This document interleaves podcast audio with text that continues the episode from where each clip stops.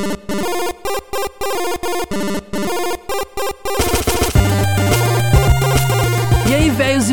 Aqui é Caio Hansen e você está no podcast Jogo Velho, podcast que faz parte da revista Jogo Velho. Se você está curtindo nosso conteúdo, tanto do Jogo Velho quanto do TV de Tubo, por favor, vá lá no iTunes, procura Jogo Velho e TV de Tubo, deixa lá cinco estrelinhas pra gente e deixa também um, um comentáriozinho lá que ajuda a gente a ficar bem posicionado no, no ranking do iTunes. Isso ajuda a divulgar pra caramba o podcast. De cara, quero fazer um convite para vocês. Já está disponível, né, não, Wade? A revista Pocket 2 especial RPGs e tá linda, né? Modéstia à parte, ficou muito bacana o conteúdo, Caio.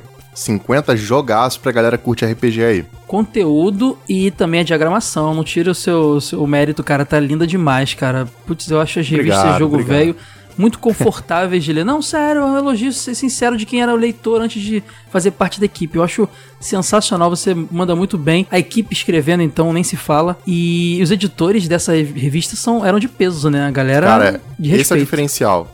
Ter dois caras como o Rodrigo Lara e o Brandoni ajudando, nossa, foi fantástico. É aí que você vê a diferença de ter um cara profissional te ajudando, assim, foi... O processo correu muito facinho, foi muito solto, muito bom mesmo. Além, claro, do, do mérito da galera escrevendo, inclusive o Ítalo e a Sora. Exatamente. E o mais legal, cara, é que você sempre tem aquela sensação bacana, por exemplo, eu revi vários jogos que eu acompanhei na, na juventude, na infância, ou que eu quis jogar e não pude, e até jogos que eu não conhecia. Isso que é o mais legal da nostalgia, tanta, tanta conteúdo, dos retro games no caso, que você acaba descobrindo coisa nova sempre, cara. É impressionante isso. Então recomendo muito. Você pode acessar e ler gratuitamente em revista.jogovelho.com.br.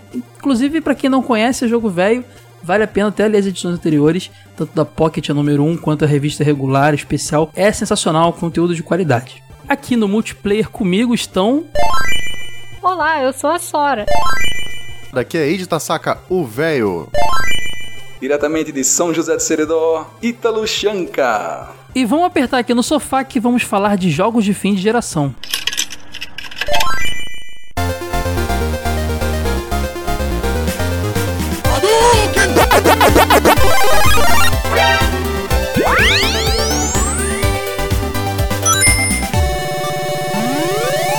Jogo Velho Podcast.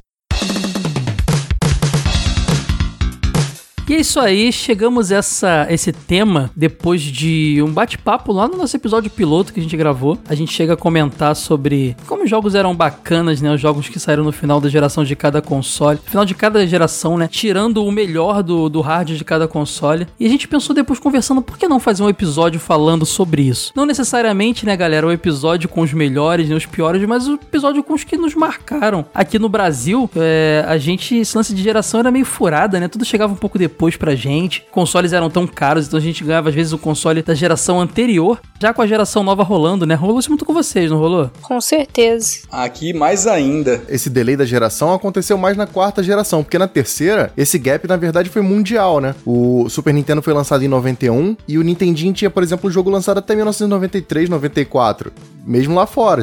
Todo mundo sofreu com isso. Depois uhum. a coisa se ajeitou um pouquinho. Isso proporcionou a gente ver muita coisa, como a gente disse, tirando o melhor do hardware. É, jogos que às vezes nem parece que saíram para aquele console, mas estavam ali. E quando você compara com o primeiro jogo daquele console lançado para valer, a primeira leva, você fala: não, não é possível que isso aqui tá rodando no mesmo videogame. E putz, isso acontecia muito. A gente pode até ver hoje em dia exemplos disso. Recentemente, The Last of Us foi um grande exemplo disso. Nossa, pode Compara crer. um The Last of Us com o primeiro, sei sei lá, o primeiro Assassin's Creed, por exemplo. É, são jogos completamente diferentes. E, uhum. cara, é um jogo lindo, tanto é que saiu pro PlayStation 4 depois com algumas mudançazinhas, obviamente, porque o console permitia, mas basicamente era o mesmo jogo, era lindo demais. Pensa em Persona 5, que foi um jogo idealizado para PlayStation 3. O potencial gráfico uhum. daquilo, a beleza, a riqueza sonora e visual do jogo. Pois é. E, cara, a gente vai agora listar, a gente vai fazer umas rodadinhas aqui, famoso episódio de listas aí para vocês terem umas dicas do que procurar para jogar. Falando dos The Last of Us do passado, né? Dos casos que a gente acompanhou lá na geração do 8 bits, lá na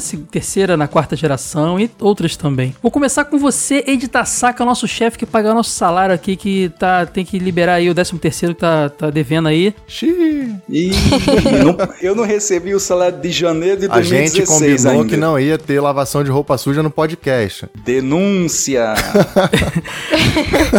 Antes da gente entrar aí com a ação aí no Ministério do Trabalho, aí, vamos conversar sobre o teu primeiro jogo, cara. Qual é o jogo que você escolheu pra começar a lista? Caio, eu sou porradeiro, então vou começar com Street Fighter Alpha 2.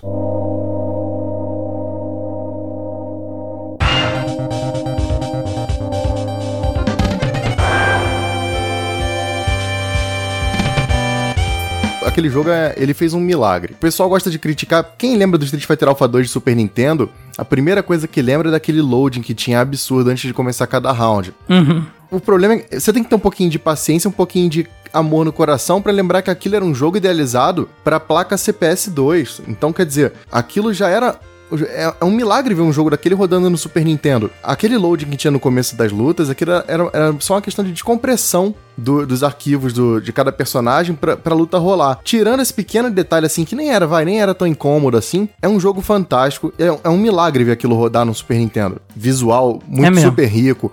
A trilha sonora tá bastante fiel, claro, com as limitações do console, assim. Se você bota uma versão e a outra, tem como botar aí pra tocar a, a- a trilha do Super Nintendo e a trilha da, da CPS 2?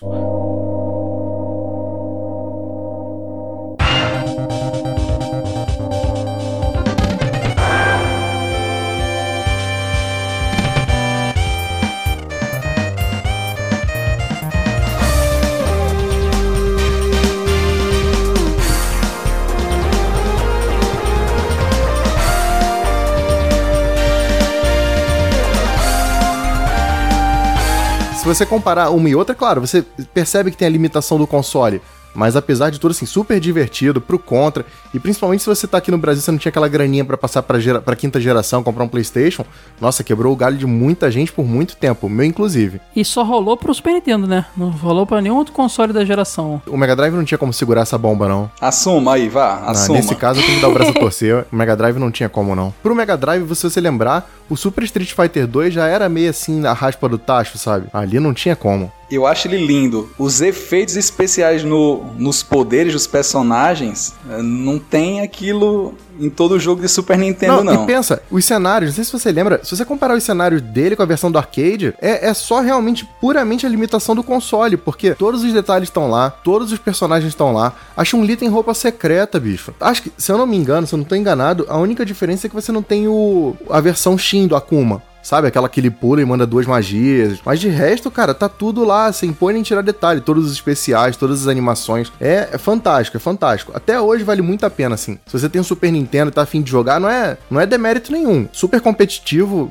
é ótimo pra tirar racha. E ele saiu em 96 mesmo, mesmo ano que saiu nos arcades. 96 que era o ano de lançamento do Nintendo 64. Então, Verdade. realmente, fim de geração mesmo, né, cara? Que loucura. E como eu disse do delay que a gente tinha aqui, eu, antes de ter Nintendo 64, demorou um pouquinho ainda pra eu ter. Eu vi pra caramba na locadora pra alugar esse, esse cartucho do Street Fighter Alpha 2, cara. Muito. Então, a gente aproveitou bastante aqui no Brasil, pelo menos, é, essa, essa versão. Eu conheci a série Street Fighter Alpha no Play 1 pelo Alpha 3 e achei bem surpreendente quando eu vi esse Alpha 2 do Super Nintendo. Eu realmente não imaginava que o Super Nintendo era capaz de rodar um jogo daquele. Pô, tava rodando no PlayStation no Saturn, né? Cara, eu lembro que eu ia na locadora do Rubens toda sexta-feira alugar e sair pra entregar segunda-feira. Da- Lá pela, sei lá, centésima alocação, o cara chegou pro meu pai e falou assim: Putz, bota um dinheirinho aqui, deixa ele levar o cartucho. Toda semana ele aluga o mesmo jogo. E aí meu pai comprou pra mim, tem até hoje, Street Fighter Alpha 2. Ele vendia os cartuchos. Cara, eu acho que ele abriu uma exceção. Porque, sério, ele deve tu com muita alugava, né? pena. Todo- Eu alugava o mesmo cartucho toda sexta-feira, Caio. Toda sexta-feira. E já vê que a ga- a galera lá já tava no PlayStation, no Sega Saturn, já tava jo- jogando a versão dele pra esses dois consoles, né? Ah, cara, muito provavelmente. Acho que só eu tava alugando aquilo ali loucamente toda semana. Aí o cara chamou meu, chamou meu pai no cantinho. Aí meu pai falou: não precisa devolver mais não, agora pode levar pra casa. E aí eu fiquei com o cartucho, tem ele até hoje. Então fica aí a primeira dica pro pessoal, Street Fighter Alpha 2 do Super Nintendo, que realmente, diferente até do Street Fighter lá que a Tectoy lançou pro Master System, né? Esse realmente...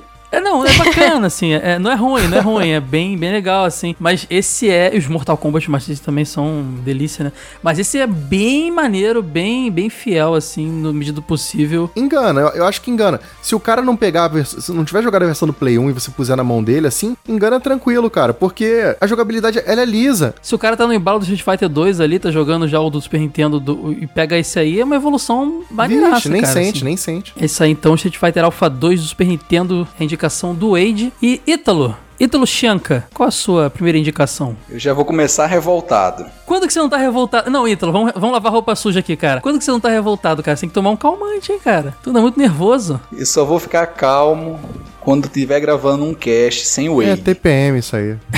Ai, meu Deus do céu, esse amor é lindo. Mas aí já queimaram um jogo da minha lista, desmerecendo ele, inclusive. Mas ele não era o primeiro, não. Era o Street Fighter Alpha 2? Tava na tua lista? Não, Street Fighter 2 do Master. Ah, você vai falar dele agora, então? não, não vou não. Agora, agora eu quero ver falar. Desmerecer o meu jogo aí. Não, não vou não. Eu vou pra onde eu gosto. Então a minha primeira indicação de jogo de fim de geração é o jogo Rockman Forte. Solta o som aí, velho.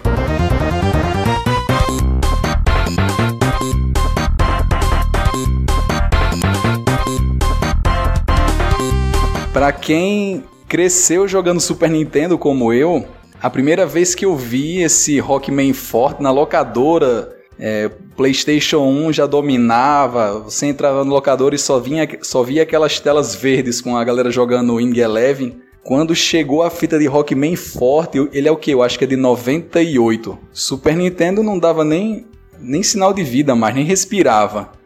E o jogo era simplesmente incrível. Graficamente você chega a duvidar que ele é um jogo de 16 bits. Para quem não conhece, Rockman Forte é um é como se fosse um spin-off da série principal e nele você pode escolher jogar ou com o Mega Man ou com o Forte, que eu, que eu acho que no ocidente o nome dele é, é Bass, né? É Bass, é. Uhum. Tem o Mega Man e o Rush, né? E Forte e Gospel, que era o, o Gospel, que é o cachorro Aqui é dele Treble, lá. né? É. Era um jogo bonitão mesmo, cara. Parecia. o- Lindíssimo. Os Mega Man X ali do Saturn ali já tava bem parecido ali, cara, do PlayStation. Se você olhar ele com. comparar ele, por exemplo, com os- o Mega Man 7, ele tá mais próximo do 8 do PlayStation 1 do que do 7. Era é bonito demais mesmo. graficamente impressionante ele. Eu só fui conhecer depois via emulador, porque o cartucho de sair custava uma nota. Eu não sei se ele tinha um chip especial, alguma coisa assim, mas não era um cartuchinho que você achava ali por 50, 60 reais, não. Isso aí era. Até hoje, ele é super caro, super difícil de você conseguir. Você olha a movimentação dos personagens, é, é suave demais. Os cenários são muito detalhados. A trilha sonora você consegue escutar o- os instrumentos individuais em cada música. E tinha uma infinidade de colecionáveis que homenageavam né, toda a série até aquele momento. Tinha uma história de colecionar os 100 CDs Ah, espalhados nas fases. Que aí liberavam imagens de outros personagens, dos inimigos.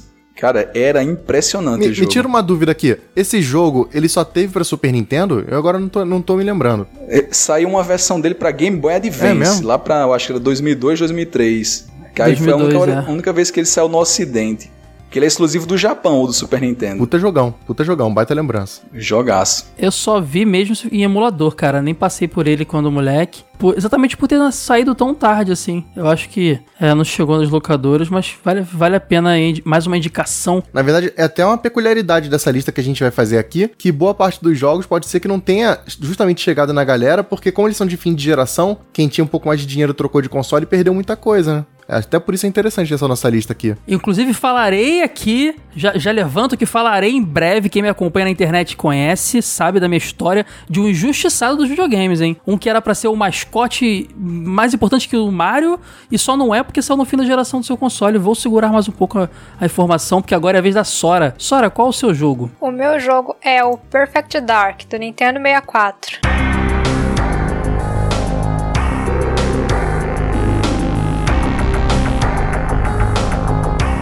Boa, saiu ali dos 16 bits. Clássico. Então, eu sempre gostei muito de jogos com personagens femininas, né? Porque como menina, eu acho que eu sempre me identificava. No Street Fighter 2 eu gostava de jogar com a Chun-Li e coisas assim. E nessa época não era tão comum jogos com personagens femininas protagonistas, né? Então esse já foi um ponto que me chamou muita atenção nele. Eu tive muita vontade de jogar assim que eu fiquei sabendo. Apesar de que só fui jogar muito tempo depois porque eu não tive o Nintendo 64 na época. E ela era uma protagonista be- bem B10, né? Bem, bem. Tipo, não deixava a desejar em nada pro 007 GoldenEye, que são um pouco antes, né? Sim. Era bem bacana. A Joana Dark, ela era demais, assim. Ela era uma personagem feminina excelente. E aquela trama de ficção científica envolvendo alienígenas, essas coisas, outro tipo de coisa que eu gosto muito também. Então acabou que esse jogo me marcou muito. Assim que eu tive a primeira oportunidade de jogar Nintendo 64, esse foi o primeiro jogo que eu fiz questão de procurar, porque ele realmente parecia ótimo e ele é, porque ele aproveita o máximo do Nintendo 64. Perfect Dark foi o jogo que desbancou um pouco o GoldenEye, né? Mais ou menos, porque te- teve um tempo de um pro outro, né? Um tempão. O multiplayer dela era tão maneiro quanto o GoldenEye, vocês lembram? Eu joguei pouquíssimo. Tinha que ter o lance de expansão lá e eu não tinha, e quando alugava era um problema alugar aquilo. Multiplayer eu nunca joguei, porque primeiro que eu não tinha com quem jogar, e eu não tinha também, eu não sabia jogar, porque eu só joguei Nintendo 64 no emulador, então eu realmente não sei. Caio, Caio, olho grande detectado aí. É aquela pessoa que não convida ninguém pra jogar. Tá sentindo isso? Pra não estragar o controle dela.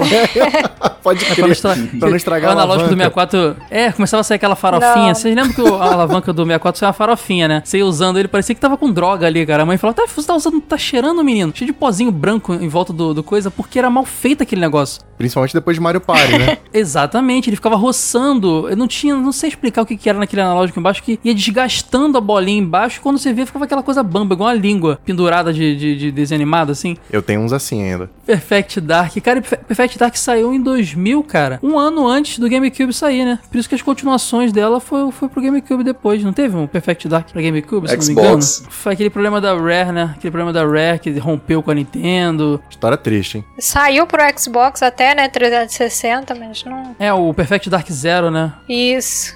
Eu tenho uma história com esse Perfect Dark que eu acho que dá um cast inteiro. Conta, conta. A vida aqui só é ruim quando não chove no chão. Mas se chover daqui tu, fartura tem de poção. Tomara que só. Eu tinha um Nintendo 64 na época, em 2000, era 2001. Acho que o jogo tinha um pouco mais de um ano. E aqui tem uma tradição que em setembro a gente tem uma festa do padroeiro na cidade. E a cidade inteira se prepara para aquela festa, né? Celebrar o, padroeiro da cidade, tem bandas e vem aquelas barraquinhas de, que vendem os brinquedos do Paraguai lá. E a minha mãe juntava dinheiro o ano inteiro para abastecer os três filhos com grana, né? Para ter o que gastar na festa. E eu esperei o ano inteiro, juntei o meu dinheiro, juntei o dinheiro que a minha mãe me deu para comprar Perfect Dark em setembro. Eu não fiz nada naquela festa, eu não saí, eu não fui à festa, eu não comprei algodão doce, eu não fiz nada. Juntei dinheiro para comprar Perfect Dark, que eu tava de olho, eu via nas revistas, a galera tudo elogiando. Paguei 90 reais no jogo Caramba. Caríssimo pra época. usado, só a fita. Cheguei em casa maluco, louco pra jogar. Quando eu conecto no meu Nintendo 64, Putz, tinha um expansão pack. só o modo multiplayer, porque precisava do Expansion Pack pra acessar o modo Caramba. história. Seis meses juntando grana pra comprar o Expansion Pack. Não fiz nada, É ajudava triste, em casa. história triste, cara. Eu tô triste aqui. Eu também tô muito triste. Tô, tô morrendo de rir de tão triste. Passei seis meses sem jogar na locadora, trabalhando na locadora inclusive. Juntei a grana de comprar o, o Expansion Pack, 60 reais. Comprei, paguei, joguei a primeira fase, resetei, né? Não, vou jogar mais tarde. Quando eu voltei, o quê? Não tinha salvo. O jogo só salva com memory card. Eu disse, não. não. É verdade, cara. No fim da geração do 64, o esquema da bateria que ele herdou do Super Nintendo foi morrendo e foi quando lançaram, por causa do, do, do PlayStation e tal, o, o memory card do, do- que ficava no controle, né? Atrás do controle. No Cara, controle. pode crer. Eu nunca tinha precisado do memory card na minha vida no Nintendo 64. Você nem sabia como é que era a cara do bicho, né? Era um jogo Ah, difícil de não. alugar, cara, porque você, a gente não tava acostumado com essas coisas.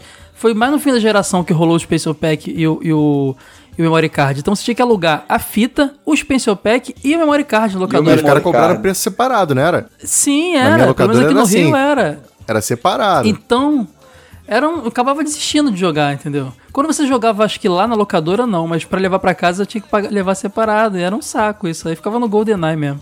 É igual quando eu ia jogar aquele Mario Paint, tinha que alugar o mouse. Isso. Ah, mas alugar Mario Paint É. aí também já é, já é um pouco de fanatismo demais, né? Se alugava, Sora? Ah, quando eu era criança eu alugava, eu gostava de desenhar naquilo. Mario. Paint só é legal pelo lance de usar um mouse no videogame, porque 10 minutos você desliga, né? Não É, ele muito- ficava chato, tanto que eu só aluguei uma vez, mas assim, pra uma criança que não entendia o que tava acontecendo na locadora, assim, me pareceu interessante por alguns minutos. Aí depois que eu aluguei. Você tinha computador nessa época? Não, nessa época eu não tinha você queria, computador. é legal também por isso, cara. A gente não- talvez não tivesse computador alguns, e aí, ah, pô, Mario Paint. Deixa eu só levantar uma bola aqui. O Ítalo falou que quando, você pagou 90 no cartucho e 60 no memory card. Foi isso, Ítalo? Foi. Eu fiz uma pesquisa Não, rápida aqui. Expansion Pack. É, no, desculpa, no Expansão Pack. Eu fiz uma pesquisa rápida aqui e em 2001 o salário mínimo no Brasil era de 180 reais. Olha aí. Você gastou quase... Caramba. Vem cá, mas, mas Ítalo, você chegou a comprar o, o memory card? Jogou- Chegou a jogar, zerar o jogo? Mais três meses depois, eu vendi uma, eu vendi uma fita, né? Vendi Mario Kart 64, que eu já tinha jogado muito ela. Ah, não valia não, é possível. Praticamente troquei Nossa, não. no memory card. Jogou chorando, né? Jogou, jogou emocionado. Quase dois anos depois eu joguei. Agora valeu cada minuto, cada centavo. É um jogaço, jogaço.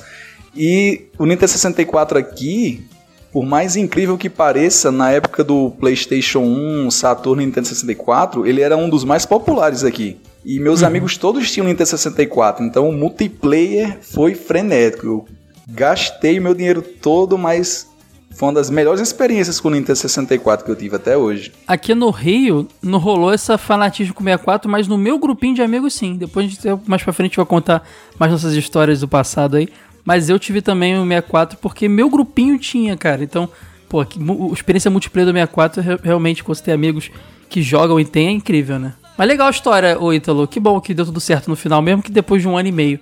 Fico feliz. E depois de três salários mínimos. Já imaginou se você achasse o jogo uma merda? Ah, meu amigo, eu tinha, eu tinha quebrado ele, eu tinha tocado fogo nele. E agora é a ve... Falta alguém? É a sua você vez. Foi? É minha vez? Ah, agora é minha vez. Ó, eu, eu, eu, eu perdido aqui. Lá vem a estrela. Eu, eu ia falar dele depois. Acho que eu ia encerrar ele com chave de ouro. Mas eu vou falar agora porque eu já tô revoltado com essa história, cara. O meu jogo de fim de geração é o Ristar, que saiu em 95.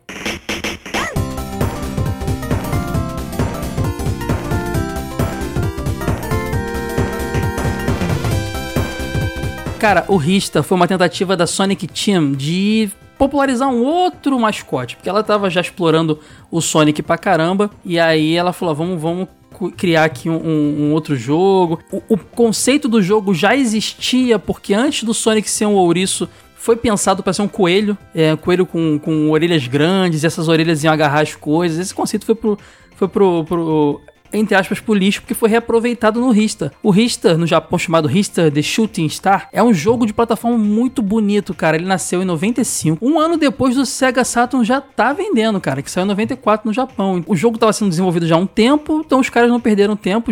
Isso acontece até hoje, né? O jogo novo sai e a geração antiga continua ganhando alguns jogos. Geralmente é futebol e coisas do tipo. Mas nessa época ainda rolavam jogos bacanas, como a gente já falou aqui. E o Rista saiu em, 90, em 95 pro Mega Drive. E é um jogo muito bacana, porque é a história da estrelinha que estica os braços e consegue agarrar as coisas e esmagar, ou então alcançar plataformas mais altas. Tem um esquema de jogabilidade muito interessante que não agrada todo mundo. Talvez isso também tenha sido uma, um fator que atrapalhou o sucesso do, do personagem. Mas é um jogo que, quando você joga, cara, ele é muito bonito. Até pra um Mega Drive, cara. A gente tava falando aqui do Super Nintendo, ah, o, o Street Fighter Alpha 2 não, não rodaria no Mega Drive. Mas o Richter é um jogo muito bonito rodando no Mega Drive. Ele tinha um esquema de luz, além do esquema de paralaxe muito bacana que a gente já via desde o Sonic, ele tinha um esquema de luzes, cara, no jogo. Isso era muito inovador. Você conseguia passar por uma parte que tinha um feixe de luz só naquela parte, e aí você iluminava o seu personagem. Quando você saía, já acabava o feixe de luz. Você conseguia mudar a luz do ambiente. Algumas fases estavam de noite, você batia numa certa planta e ficava de dia. Isso era muito legal. Você estava enfrentando o inimigo, caía o brilho do. Quando venceu o inimigo, coisinhas brilhosas, e você.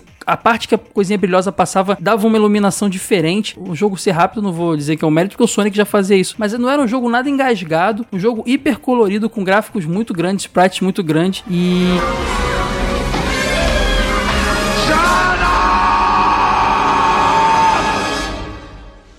Shut up!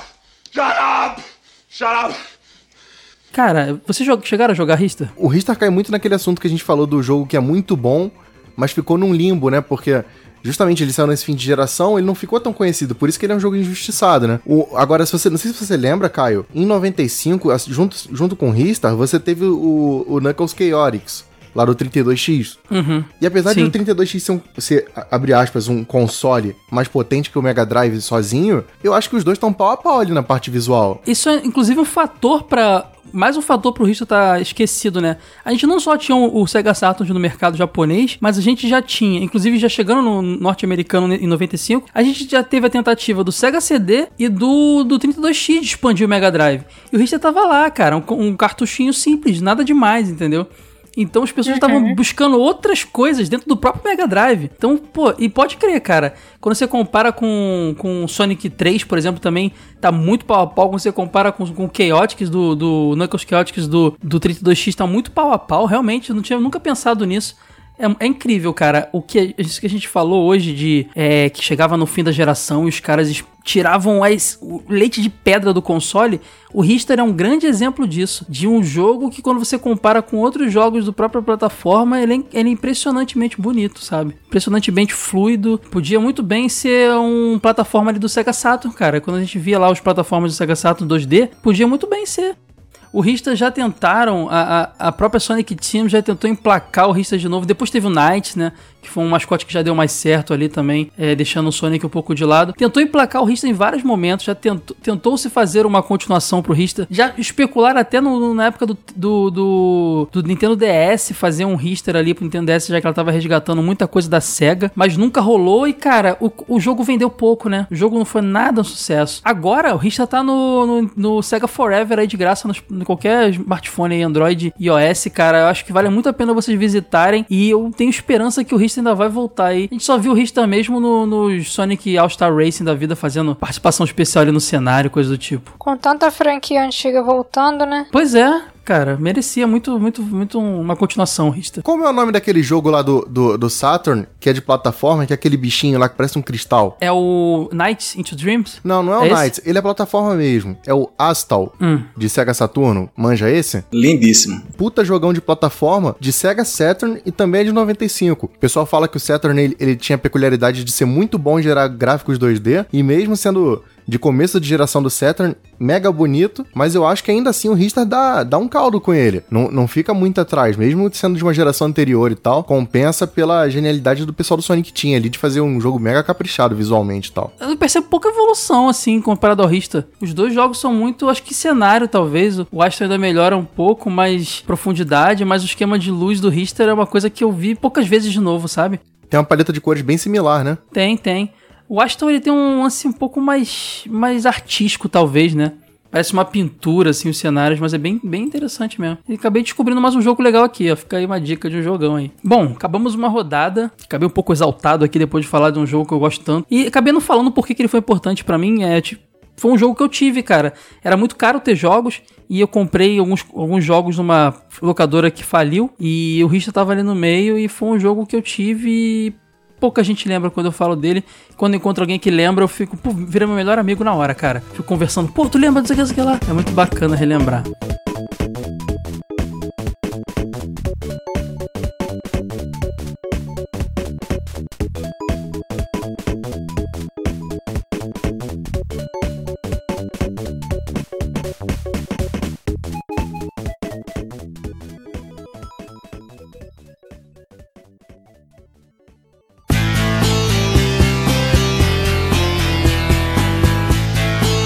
Mas voltando aqui, Eide, para a segunda parte do nosso, nossas indicações, qual o seu segundo jogo? Eu vou dar uma roubada aqui na nossa lista e não vou falar de um jogo só, mas de três. A gente teve os jogos do Sonic pra Master System que também são mega competentes, assim.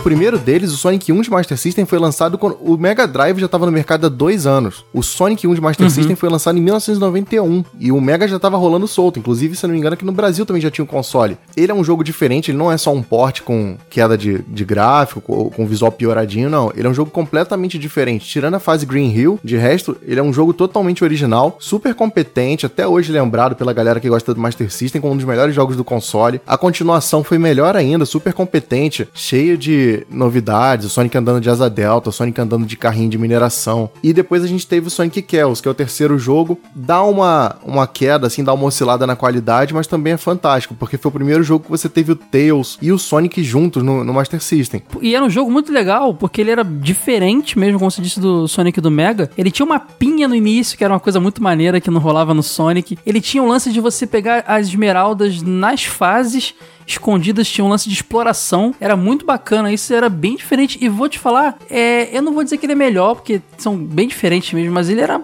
muito. Eu me divertia muito mais jogando o Sonic do Mega do que o do. Ou, perdão, do Master do que o do Mega. Eles são totalmente diferentes, porque o, o que, que- qual o problema? O Master System ele tinha aquela limitação de hardware, então ele não conseguia fazer um jogo que fosse tão veloz quanto o do Mega Drive. Como é que os caras fizeram pra compensar isso? O jogo ele não é tão rápido, mas ele tem um que muito mais de plataforma até do que o próprio jogo do Master System, do, do Mega Drive, perdão. Exploração, né? É, é, o, Lance de exploração. tem esse lance da, da Esmeralda, em vez de ter uma fase bônus separada, ela tava sempre no segundo ato das fases, assim, bem escondidinha, então você tinha que futucar os cantinhos, os buracos, passagem secreta pra tentar pegar as esmeraldas. Você tinha fase de progressão. Sabe quando a parede anda? Uhum. Você tinha fase Sim. desse tipo. É, no terceiro mundo, que era The Jungle, a segunda fase, não sei se você lembra, a fase que você tinha que ficar escalando Esse uma mundo é cachoeira. lindo. Nossa, é fantástica, a música é muito boa. Então, quer dizer, ele trouxe elementos que não pertenciam ao universo do Sonic. Ele se tornou um jogo mais cadenciado, menos veloz e você tinha que ter mais concentração nos pulos. Totalmente diferente, uma levada totalmente diferente do Mega Drive. Você joga um, joga outro, são experiências completamente diferentes com o mesmo personagem. Mas esse jogo tinha um problema. Isso aí em qualquer console do Mega Drive, é, Master System, até o modelo primeiro e tal. Quando tinha muita personagem na tela, ele dava umas travadinhas, ah, dava né? um slowdown ferrado. Principalmente no segundo mundo, no The Bridge. No The Bridge, quando você tinha muito inimigo na fase, se você, vamos supor, perdesse a argola, você via o Sonic voando em câmera lenta, assim, era, era meio bizarro mesmo. Uhum. Tinha uma parte que era certo de acontecer isso, tipo nessa fase mesmo The Bridge. Sim, aí tinha sim. uma hora que você chegava no meio da ponte, aí vinha aquele bicho voador e ele jogava umas coisas pro lado, assim. Nessa parte era certeza de ter lag. Ah, mas eu vejo isso hoje em É. dia como peculiaridade, assim. Era, era- talvez hoje em dia, a gente mais informado, talvez visse isso como um defeito. Nossa, isso aí é- tira um pouco da- do brilho do jogo. Mas na época a gente vê como uma característica. Você vê que, por exemplo, o Mega Man também tinha bastante slowdown. Mas a gente jogava, tava lá. Sim. Esse foi meu primeiro contato com o Sonic. Foi o primeiro jogo do Sonic, porque Pra mim também. eu tive o Master System Meu 3 e veio ele na memória. Aí, nossa, eu joguei muito. Eu sei onde fica cada esmeralda desse jogo até hoje, que eu zerei isso até não aguentar mais. Ah, bom demais esse jogo. O famoso Master System 3 com Sonic desenhado, né? Sim, Porque tinha o Master claro, System foi 3 esse sem mesmo. Sonic que vinha Isso. com o Alex Kidd. É. Deixa eu contar uma história engraçada. É, na época eu tinha um Nintendinho, e aí meu pai com um tio meu me chamaram pra ir no Norte Shopping aí no Rio de Janeiro, que meu tio ia comprar um videogame novo, né? Aí a gente entrou na. Acho que era Arapuã, cara. E comprou o console e tal. E meu tio falou assim: ó, é pra mim o videogame, mas eu vou deixar com você emprestado por uns dias e tal, mas depois eu vou buscar, hein? Ah, pô, tem certeza, tio? Muito obrigado, não sei o quê. E o videogame ficou na minha casa até hoje. Era mó tapiação assim. Cara, nessa época os pais trollavam a gente com vontade. O videogame era pra Era o mim. Master System. Era o Master System. Só que eu achei. Eu fiquei, tipo, criança, né, cara? Eu fiquei meses achando que era do meu tio. Nossa, meu tio é muito legal, ele não vem buscar o console. E era meu, Um cara. dia ele vai pegar de volta. É, Tem que jogar nossa. muito, mãe. Um dia ele vai pegar de volta. Cara, era, Era meu uma boa negócio. desculpa pra não ficar jogando. Ó, dando sequência aí, você lembra do Sonic 2 também? Era o mesmo esquema. assim. Master? É, do Master. Era o mesmo esquema. Você tinha. um- Ele parecia que começava onde terminava o outro, porque ele começava na fase do minério, né? Com, a, com carrinho de, de, de minas, não era isso? De. de... não Era, uma primeira fase, era uma fase, fase meio de lava, assim. Isso. é, ele não tinha cara de início de Sonic. Não era aquela, aquela fase de floresta como geralmente é no Sonic, ou uma praia com uma baleia. Não era nada disso, né? Pode ele tinha crer. muita. Parecia muito ser a continuação do, do anterior, literalmente. Então, tinha essa percepção. Mas nesse jogo, eu acho que a ideia era justamente essa, fazer aquilo que o Sonic não tinha feito ainda. No primeiro mundo ele tava na lava, no segundo mundo, cara, o Sonic tá andando de asa delta, velho, numa fase com chuva. Acho que eu nunca tinha visto, acho que até hoje eu nunca vi o Sonic com chuva em outra fase.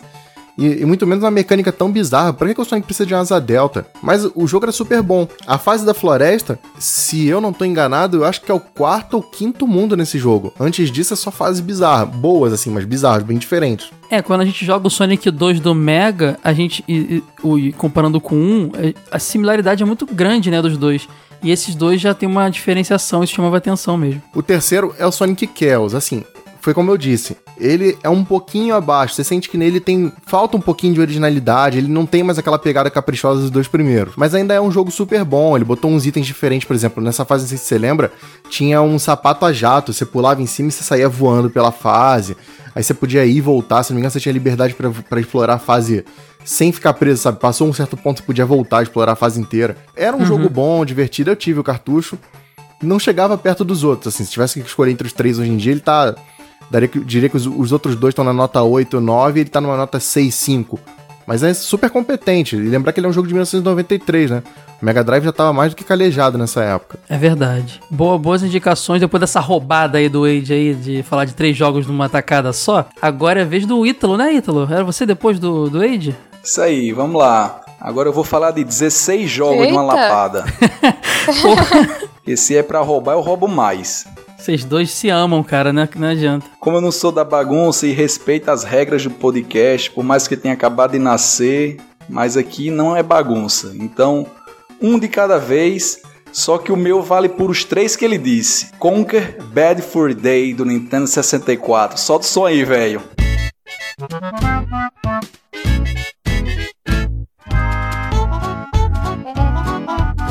Tava na minha lista. Finalmente alguém falou algum que tava na minha lista. Faça as honras aí, Ítalo. Confio em você. Fala aí do jogo. Conquer Bad Fur Day para Nintendo 64.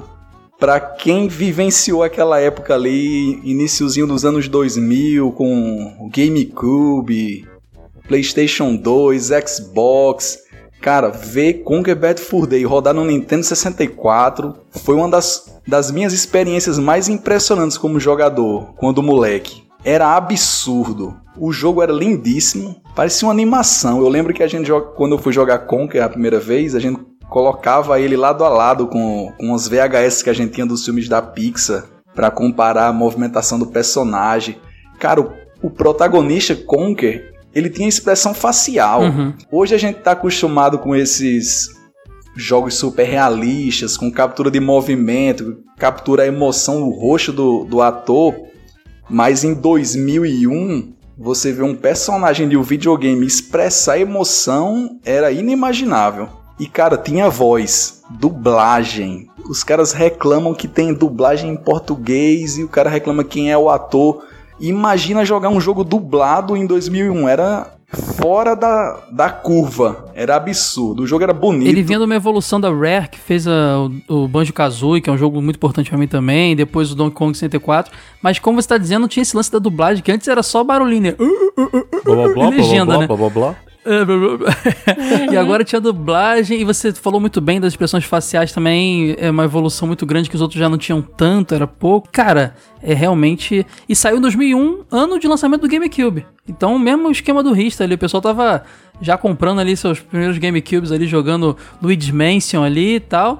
E o pessoal que tinha Nintendo 64 tava recebendo esse- essa beleza, essa coisa linda, que também é, foi meio esquecido, né, Ítalo? A franquia ficou meio largada, né? Isso. O jogo saiu naquele momento de transição, Nintendo 64 ficando pra trás, só que ele era tudo que você não imaginava que fosse sair um dia no Nintendo 64. Um jogo pra maiores de 18, Com cara de fofinho. com cara de fofinho, a dublagem era uma coisa assim espetacular e as referências a filmes da época, a cultura pop. Sabe o que aconteceu? Sabe o que aconteceu? A Rare queria passar esse projeto. A Nintendo, não, não pode, aqui é coisa é família, family friendly, não pode, não pode. Aí ela ficou, de repente o cara ficou distraído ali com o GameCube. Opa, passa aí. Aí passou. com certeza foi isso, cara. Você lembra, não que, tem lembra que, o, que o Conker ele tava no Diddy Kong Racing? E ele ficava. Sim, ele cara, todo bonitinho, sim. ele dançando o bonequinho. Ó, o cara, Banjo- quando que você ia imaginar que ele ia ser esse personagem bizarro, velho? A Rare apresentou muito personagem no Diddy Kong Racing, cara. O Banjo, que depois viraria Banjo Kazooie. Acho que não tinha saído do jogo ainda. Ah, o Conker tá ali também. Cara, é muito maneiro. Tinha todo um. Se a Rare tivesse tido mais tempo com a Nintendo, teria criado uma, muito mais personagens, um universo muito maior. E muito interessante ali. Conker era o jogo que, quando algum amigo ia lá em casa e tirava onda, porque eu ainda tinha um Nintendo 64, Conker era o jogo que eu colocava pra impressionar. Colocava uma, aquela fase que, que é uma sátira Matrix, Sim, que ele entra nossa, com a era muito parceirinha bom, dele na sala e, Era muito e bom. tem a- aquela cena tiroteio quebrando a parede, e ele usando aquela câmera lenta e a dublagem, era absurdo. Dois jogos que o pessoal fala muito de ter referência à cultura pop é o Conker e eu lembro do Gex também, aquele do lagarto. que também tinha um lance com filmes e tal. Também, Então, assim, eu muito. lembro que eles eram muito associados em revistas, isso era muito bacana. Mesmo o Gex sendo um pouco anterior, né? Mas eles eram muito associados, muito bacana. Conker, aquela parte do Alien no final é demais, né? Nossa. Caio, faz um desafio pra galera, que hoje em dia esse jogo ele é super caro, né? De você conseguir. Então quem tiver o cartucho do Conquer aí, manda a foto pra gente aí, pro, bota na post aí, que a gente dá uma compartilhada pro pessoal ver, pra a sua ostentação Mas, ó, retro gamer. desparafusa e mostra que não é uma gota lá, que é o chi... Brincadeira, pessoal, não, gente. não, mas é, caramba, cara, é impressionante como tá... Como é, é, o, é o Modern, né? O- Esse aí, o, o, o Chrono Trigger, são jogos que hoje em dia pra comprar é o preço de uma casa. Não, isso é um rim. O Impressionante, Conquer cara. é um rim, é 400 reais por baixo. Mas sabe por quê? Eu acho que por ele ter sido nascido. Pô, ele- se o jogo era lançado em 97, ele ia, ia sendo produzido até o final do console. Ele saiu no final mesmo do console, então não foi feito poucas unidades. A minha explicação é essa. Então tem poucas unidades na praça. E ele tinha restrição de E idade. ele, isso, e ele era incrível. Quem tem não vende. Então, ponto. Tá, de- tá por isso que ele é caro. Pouca gente se aventurou no multiplayer de Conker, mas, cara, é viciante. Tem uma, uma parte do multiplayer que é na praia, que uma turma vai controlar os ursinhos no topo de um, quartel-general e os outros são como se fossem os fugitivos da Síria lá, como é os refugiados. O cara tentando entrar no, no quartel-general e é alvejado por metralhadora, bazuca. Ah, Como eu tenho boas lembranças desse multiplayer de Conker. Ele era um esquilinho, tinha uma esquilinha também que ele ficava louco por ela, né? Nada, nem um pouco infantil o negócio, ele ficava todo. Cara, ele, ele enfrenta, me desculpem as palavras aí, caros ouvintes, mas ele enfrenta um tolete de bosta que canta ópera e você tem que tacar papel higiênico na boca dele. N- não é desse mundo, não. Ele tinha um humor muito South Park, cara. E era a época que o South Park tava bombando, então isso era muito bem-vindo pra gente. Impressionante. Pô, cara, que legal. Eu tava na minha lista e fico feliz de você ter falado dele, cara, porque é um jogaço mesmo. Sora, qual é o seu próximo jogo de fim de geração? Alone in the Dark The New Nightmare, do PlayStation.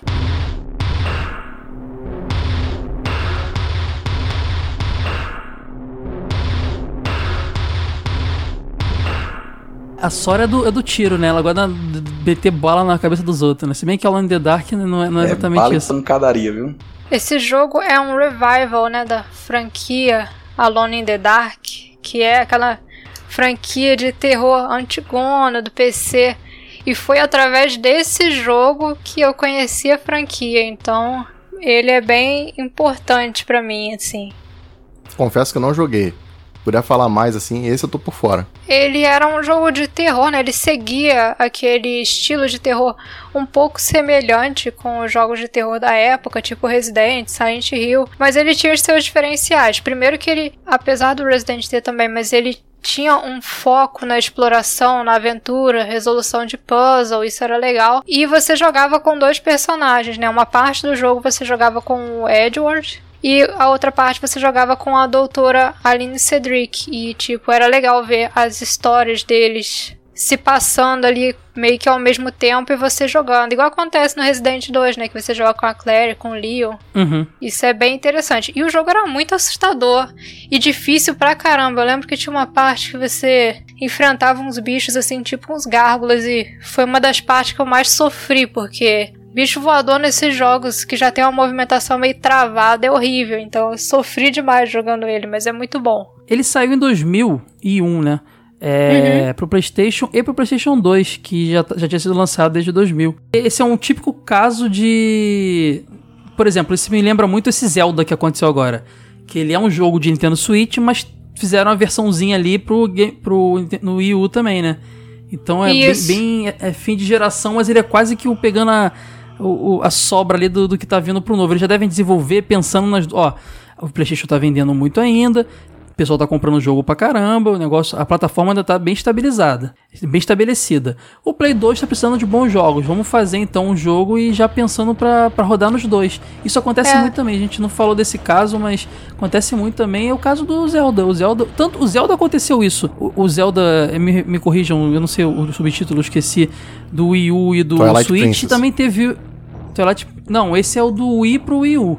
Então, não, saiu o, pra Wii o, Wii U. o Twilight Princess foi do GameCube pro, pro Wii. Pro Saiu Wii, nos dois. exatamente. E qual foi o que saiu do Wii pro Wii e pro Switch agora? Esqueci. Agora foi o Breath of the Wild. Então, mesmo esquema. Eles pensam ali pra já ser um, um, um jogo que vai ser inicia- inicial ali pra quem já tá adi- é, adquirindo a plataforma nova, porém, como tá bem estabelecido, se bem que a gente não pode dizer que tá bem estabelecido o Wii U, né?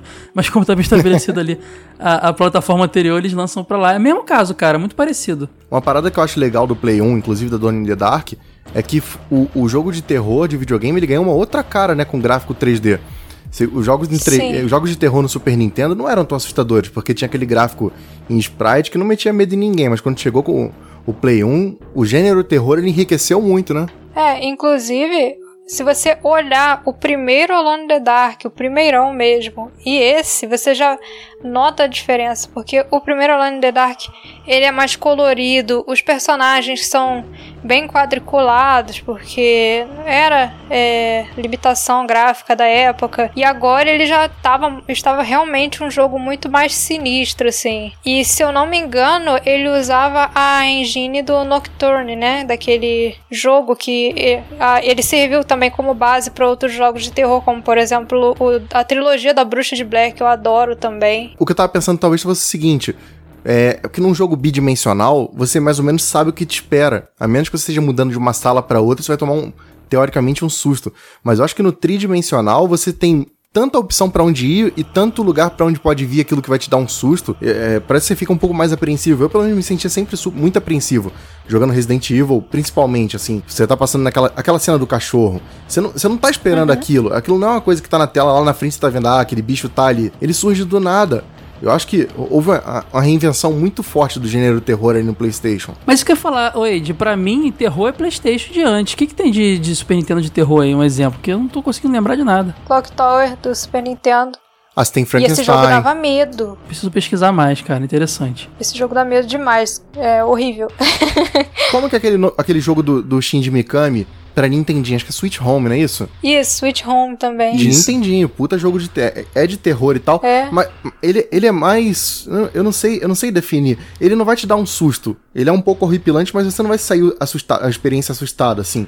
Ah, cara, mas eu sei um jogo que é horripilante, cara, que dá muito medo, Nintendo 64, aquele Superman 64, já jogaram? esse, esse jogo é assustador, cara. Meu Deus do céu, eu saí com trauma dele. Eu conheço um cara que trocou esse cartucho. Eu, eu não lembro se foi o Mario Kart, eu não lembro qual foi o cartucho que ele deu, ele trocou por esse Superman. Isso é horripilante, isso dá medo. Tá passando de argolinha até agora, que o jogo é isso, você fica voando dentro de argolinha, só isso. Meu Deus do céu.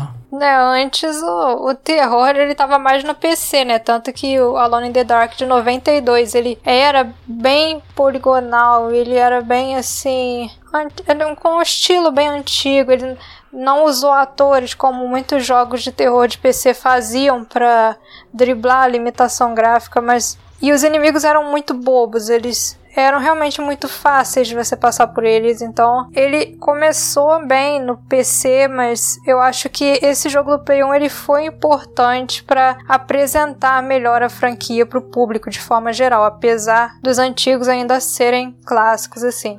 Irado o Clock Tower, hein? Tô vendo aqui. Maneiríssimo. Clock Tower é Tem muito uma bom. coisa que o, que o PS1 fazia muito bem e que ajuda a transformar esses jogos de terror em algo ainda mais horripilante é o uso desses gráficos pré-renderizados Uhum. que parecem pinturas. Cara, é muito real. Verdade.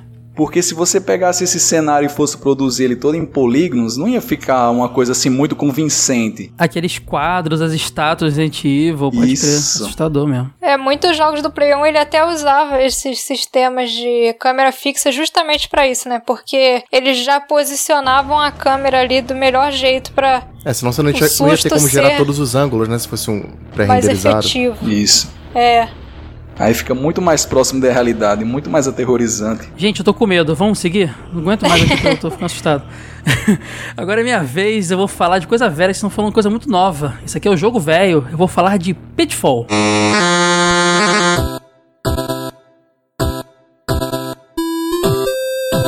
Uau. Pitfall, cara, tá ali no top 5 de clássicos do Atari. Quem dizer, disser que não é clubista, que tá. Foi lá criado pelo David Crane, clássico David Crane, em, que, tá, que esteve na BGS Tava agora há pouco BGS. tempo que a gente tava lá. O dia que eu conheci o, o, o Wade pessoalmente, inclusive. A, gente, a Sora também. nos conhecemos na Sim. BGS e ele tava lá, cara. eu Não consegui falar com ele, tava muita correria. Mas ele lançou esse jogo em 82, cara. 82, pra vocês terem noção, era um ano antes de sair o Atari 2800, que foi o sucessor dos 1600. Também era um ano antes de sair o Nintendinho, O que Famicom. iniciando ali a terceira geração. O Famicom, é, no caso. Iniciando a terceira geração. Então ele nasceu um ano antes de acabar de morrer a segunda geração de consoles, cara. Então, é, isso é muito louco, porque ele é um jogo que, quando você compara ele com Asteroids, com Centipede, qualquer outro jogo ali, mais do início do, do, do Atari, quando ele pegava aqueles jogos do arcade e tentava emular ali, você fica impressionado, porque ele é um jogo de plataforma, ele tem cenários incríveis pra, pra época, né, pro console. Ele tinha um esquema que o David Crane tava desenvolvendo há muito tempo, que é... O personagem não era igual ao do Adventure, que era um quadradinho com uma seta na mão, que era a espadinha, não. Ele era um per- um homenzinho, entendeu? E ele tinha movimentação, ele dava passos, ele mudava posicionamento. Isso é uma coisa que o David Crane estava muito tempo trabalhando. Tanto é que todo o esquema ali de uma aventura na selva, meio a lá Indiana Jones, foi o que ele pensou que mais poderia explorar essa tecnologia que ele criou. Então, putz, nasceu do final do Atari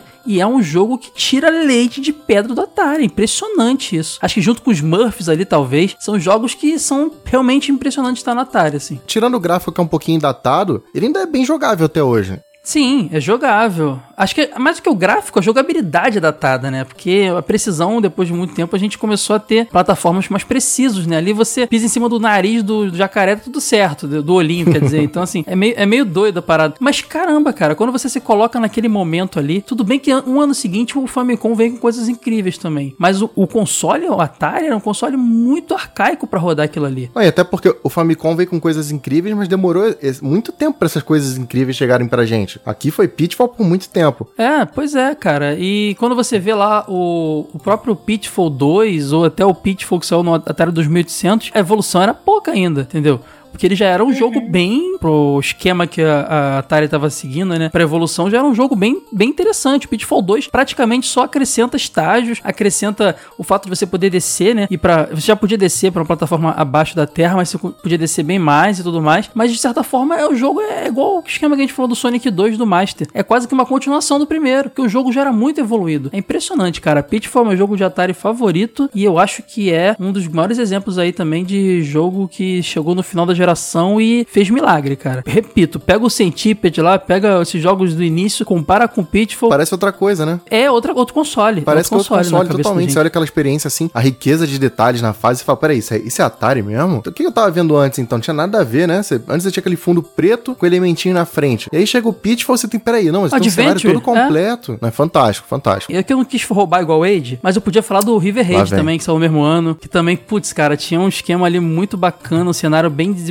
ali. Você conseguia achar que era um rio e tudo mais. Mas acho que o Pitfall ainda é uma coisa é, é, diferente, cara. Você não acha outros jogos dentro do Atari no estilo do Pitfall. Porque o Pitfall ele tava é, fazendo o que ninguém mais conseguiu. O David Crane merece todo, toda, toda a glória por isso, cara. É genial. Se você parar pra pensar de todos esses jogos que a gente tá comentando, de fim de geração e de começo de geração, talvez o Pitfall seja o que tem o maior gap entre ele e os outros jogos da mesma plataforma, né? Que a gente falou do, do Sonic, do Street Fighter, do, do, do Alone in the Dark, mas a diferença entre eles e o da primeira, do, do começo da geração é grande, mas não é tão grande quanto o Pitfall. O Pitfall é absurdo. Parece que é feito por um outro console. É, parece que tá muito à frente, assim. Sim. É muito louco porque quando você vê o Famicom, ele é muito abaixo do que o Famicom oferece. Mas ele é muito acima do que o Atari oferecia. Ele é realmente, é, acho que da, da troca de gerações, essa é uma que você vê um, um salto maior, assim. E o Pitfall tá no meio, tá perdido ali, entendeu? É impressionante isso, é muito louco.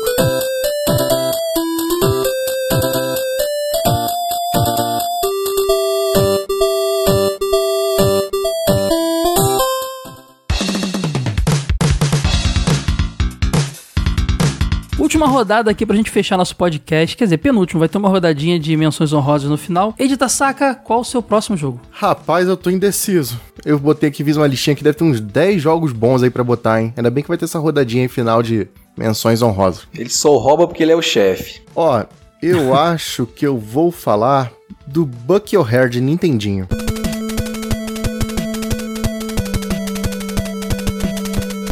Conhece a Nossa, franquia? que bacana. Conheço.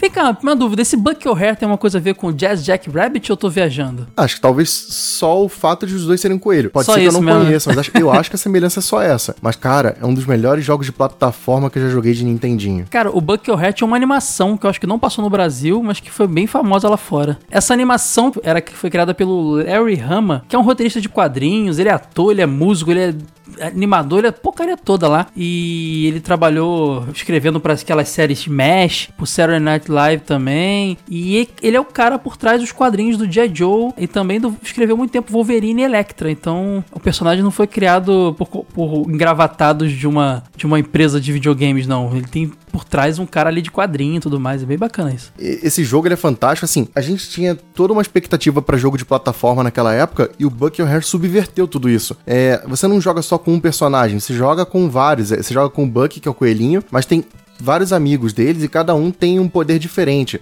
Por exemplo, você tinha o Blink, que era o robozinho, ele podia dar tipo uma flutuadinha, sabe? Mais ou menos como a princesa do Mario 2, só que era meio que na, na vertical.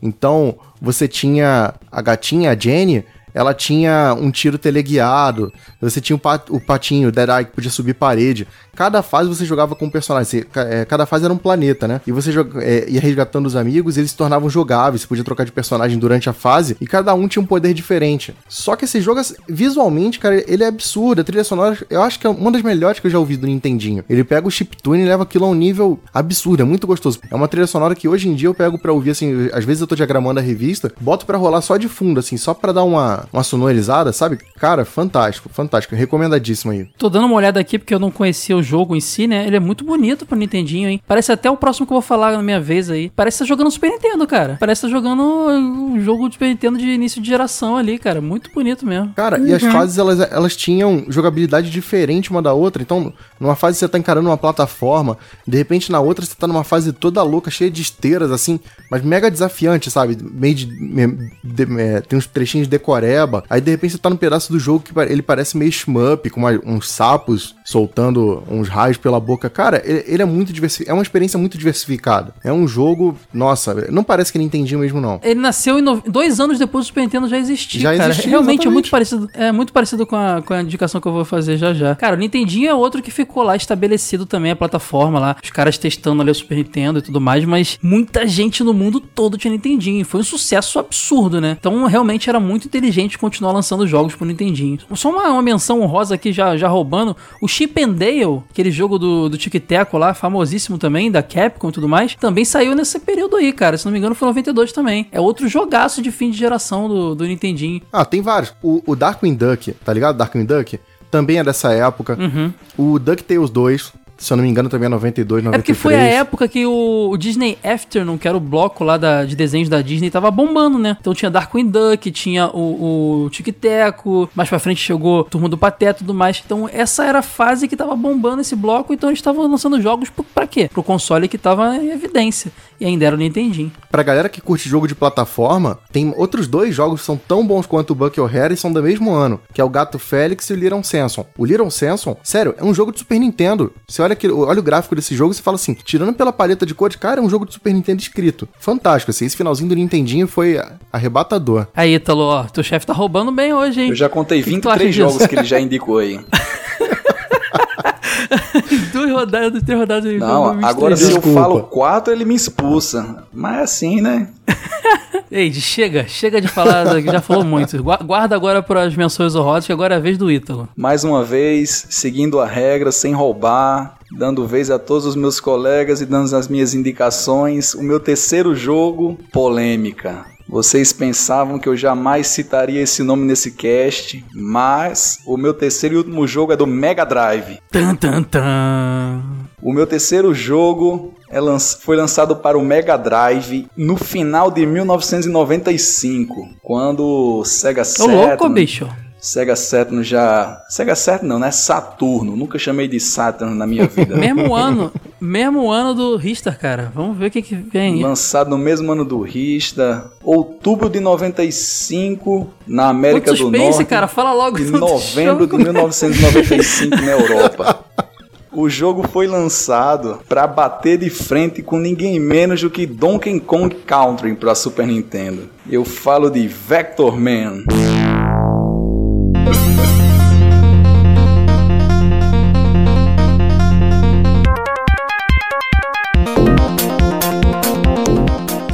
Pode crer. Outro clássico do Mega Drive.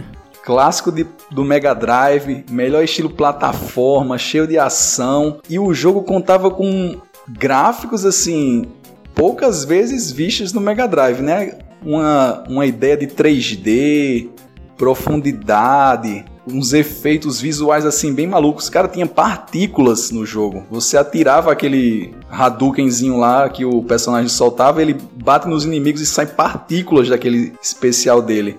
E é possível você identificar as camadas do- dos planos de fundo, o cenário por trás ele se movimenta de forma independente. Tem umas bandeirinhas logo na primeira fase que elas, cara, parece Donkey Kong Country, aquelas bandeirinhas das fases. E o jogo foi feito justamente para tentar provar que o Mega Drive também era capaz de fazer aquele 3D, o 3D do 16-bit, né, que o Donkey Kong fazia na época. E por incrível que pareça, por mais que ele seja um jogo de Mega Drive, ele é muito divertido, bonito e é um dos meus favoritos do console. Se é que eu tenho um jogo de Mega Drive favorito, mas eu adoro ele. Nem o Moonwalker, cara, você é o fã número um do Michael Jackson aí, nem. Moonwalker é amor. Então, viu? Você tem que se render ao Mega Drive sempre que tiver que for jogar Moonwalker, cara, não tem jeito. E não satisfeita, a SEGA ainda lançou Vector Man 2 em 1996, quando o Mega Drive praticamente só existia no Brasil. E o jogo consegue ser ainda mais bonito. Vector Man 2 sim que me impressiona graficamente, sem falar na trilha sonora cheia de rock and roll e uma pegada bem, bem hard rock mesmo. E tem uma curiosidade no Vector Man que talvez poucas pessoas saibam, mas o Vector Man é uma criação do estúdio Blue Sky Studios, que foi adquirido por a 20th Century Fox em 1997 e é um estúdio de animação especializado em imagens geradas por computador que produziu nada mais, nada menos do que Era do Gelo e Rio, por exemplo. Não. Era do gelo, mas o quê? E Rio. Ryu do Street Que Fighter, Ryu? pô. Ué, produziu o Ryu, só o Ryu, o resto dos caras não? Eu não entendi, pô. É o Ryu do Breath of Fire. É, esse, esse sacana aí. O filme Rio. Ah, o filme Rio. É que ele fala Ryu. Entendi, cara. Não sacaneia o sotaque do cara. É o Rio, entendi. Cara, ele vai, ele vai ficar offline, hein, Ed? Cuidado, hein? Ele vai sair da chamada. Fica aí, fica aí. Sai não, sai não. Vai ter bolo. Eu abri uma exceção pra falar de um jogo de Mega Drive. Eu tinha feito uma lista com O cara te 90 sacaneia. Eu tinha feito uma lista com 95 jogos, 94 eram da Nintendo. Esse era o único do que não era no console Nintendo da minha lista, e o cara vem com fuleiragem pra cá. Cara, mas olha só, esse jogo tem muito cara de Mega Drive mesmo. Aquela paleta de cores escuras. Escura. Aquele lance. Por exemplo, no o Donkey Kong tem uns macaquinhos lá. Esse aqui tem um robozão, um berez aqui e tal. Muito bacana, por sinal. Porra, o dashzinho que ele tem lá, o foguetinho ali, muito bacana. E realmente, cara, é um jogo que eu sempre ouvi falar, não passou por mim na minha, na infância, mas que eu sempre ouvi falar e tinha que visitar ele. É muito bom gravar esse podcast não só pros ouvintes, mas pra gente também, cara. Eu tô aqui, já peguei a dica do Clock Tower lá, já peguei a dica do. Eu nem lembro mais o nome daquele de Saturn que você falou, Ed. Aslan, Aslan, sei lá. É o Leão Aslan. Aslan, eu quase acertei. E agora o Vector Man também. Não é isso, é Astal. Eu tô sacaneando. Ah, tá, foi mal. Esse bicho é cheio de Mas fuleiragem. o- Não tem como a gente eliminar ele do cast, não? É, é. ele é o chefe, cara. A única condição que ele deu é que ele tinha que participar em todos. Ele é chefe Então, seu, meu mesmo não. olha só, cara. O outro jogo aí, a gente tá fazendo menções honrosas, roubando em vários, vários, várias rodadas aqui. Mas, ó, sabe outro jogo de mega clássico com essa pegada bem Mega Drive mesmo? Bem, bem, bem bacana. Que saiu em 95 junto com o Vector Man? O Comic Zone, cara. Sim. Comic Zone é outro jogaço também, com uma jogabilidade bem, bem diferente, uma pegada lá de quadrinhos e que você vai. É não sei, é estranho, né? Vai tipo, passando as páginas e os inimigos vão sendo desenhados na sua frente. E tem uns gráficos, uns cenários lindos também. É, O Mega Drive tava todo vapor ali, né, cara? Impressionante. É, o Comic Zone é um jogo bem inovador, né? Eu achei o máximo. Você ia passando as partes, ele não passava a tela, ele desenhava a próxima tela. Era bem interessante isso. Aí você vê, depois de ter o 32X, o Sega CD, o Sega Saturn tava no mercado e os caras me vêm lançar jogo bom, cara. Rista, Comic Zone, Vector Man. Por que não fez antes, né? É fogo, cara. Deixou de vender muito jogo. Sega, você deixou de vender muito jogo bom, cara. Deu mole. É igual quando a gente tá falando alguma coisa, aí, tipo, depois que já passou, a gente lembra de alguma coisa muito legal que a gente queria ter comentado. Putz, então, podia tipo ter falado assim. isso no cast, né? É, pode É, o cara teve a ideia, caramba, podia ter lançado esse jogo antes, agora já era. Aconteceu isso comigo recentemente. Fiquei pensando, por que diabo eu aceitei escrever pro jogo velho pra ficar trabalhando com esse ele, velho aí? Ah, pronto. Aí depois que aceitei já. Chega, era. chega, chega. Sem briga, meninos, sem brigas. Sora, qual é o seu próximo jogo? É o Chrono Trigger.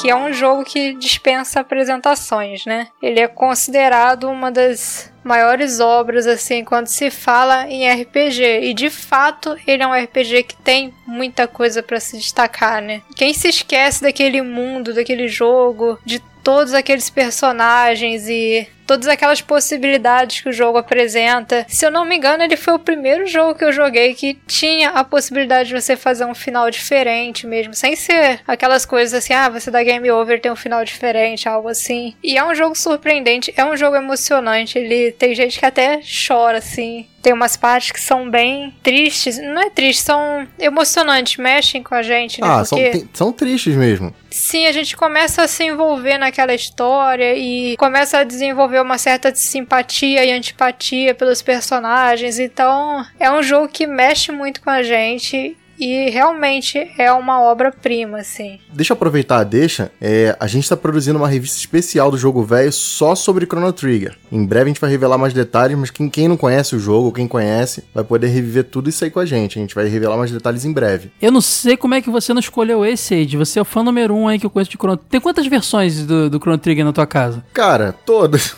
Mas é. É, é que eu, eu falei assim: Nintendo, eu vou DS. guardar essa munição aí pra quando. Ou pra revista especial, ou pra um cast específico. É que aqui a gente também não tá se aprofundando muito, então não tem problema. Mas nossa, é, é o jogo da minha vida facinho. Sabe uma curiosidade? Chrono Trigger é incrível e tudo mais. A gente vai falar, pode vale mencionar aí também quem era, tava envolvido na equipe e tal.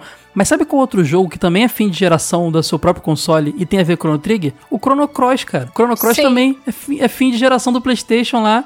E, cara, parece que é de propósito, né?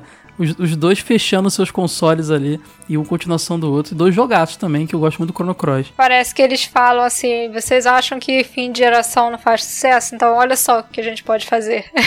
Ele é um ponto muito fora da curva, porque imagina, é o mesmo impacto que teve mais pra frente, sei lá, o Capcom vs SNK, sabe?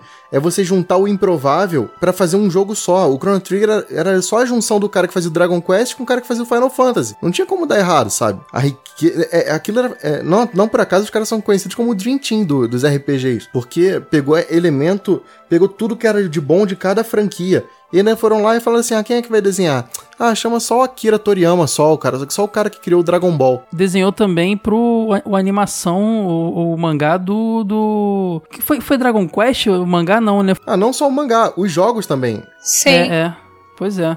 O mangá eu nem tenho ce- certeza se foi ele, Não, mas o os o jogos mangá eu lembro que ele que faz não. as capas. Mas os jogos, sim, toda Acho a não, identidade visual e todos os personagens inimigos do Dragon Quest, quem criou foi ele. Até a- a- nas gerações atuais é que não, mas até certo ponto, acho que até ali o 6, provavelmente foi ele. Mas olha que louco, cara. As duas, plata- as duas franquias concorrentes ali do JRPGs principais eram, era o Dragon Quest e Final Fantasy, né? Podemos dizer isso. E aí eles juntaram os caras, pô, vamos fazer então o RPG perfeito? Juntando os dois caras mais fodão do, da- do negócio. E fizeram, né, cara? Chrono Trigger, eu não sei se é o perfeito, mas eu acho que é o que fica na mente de todo mundo até hoje, que tá na mente de todo mundo, no coração. E na época eu acho que era, cara. Era o auge ali do negócio. Uma história incrível de viagem no tempo, hum, vários finais e tudo mais. Era muito complexo. Dentro do Super Nintendo isso. Mais, uma, mais um exemplo de tirando leite de pedra do console, né, cara? Muito Aí legal. para e pensa na, na parte da trilha sonora. Sério, são. Se você falar, ah, qual a sua música favorita? Você consegue listar pelo menos cinco ou seis músicas que você para, ouve e fala, nossa, eu não acredito que isso veio de um videogame. É fantástico, é. Pois é. E re- é, não, não tem. Não tem uma coisa que você possa dizer, não, isso aqui poderia ter sido feito melhor, assim. Não tem como. Muito original, muito bom. Bom, vamos guardar o Chrono Trigger pra revista, para o episódio do Chrono Trigger. Ah, dá até coceira. É minha vez agora pra fechar essa rodada. E. Cara, eu vou falar. De, eu tava falando com o Wade lá quando ele tava indicando o, o Buck O'Hare lá e tal. Eu vou falar de um jogo de Nintendinho que saiu em 93, que é o Kirby's Adventure.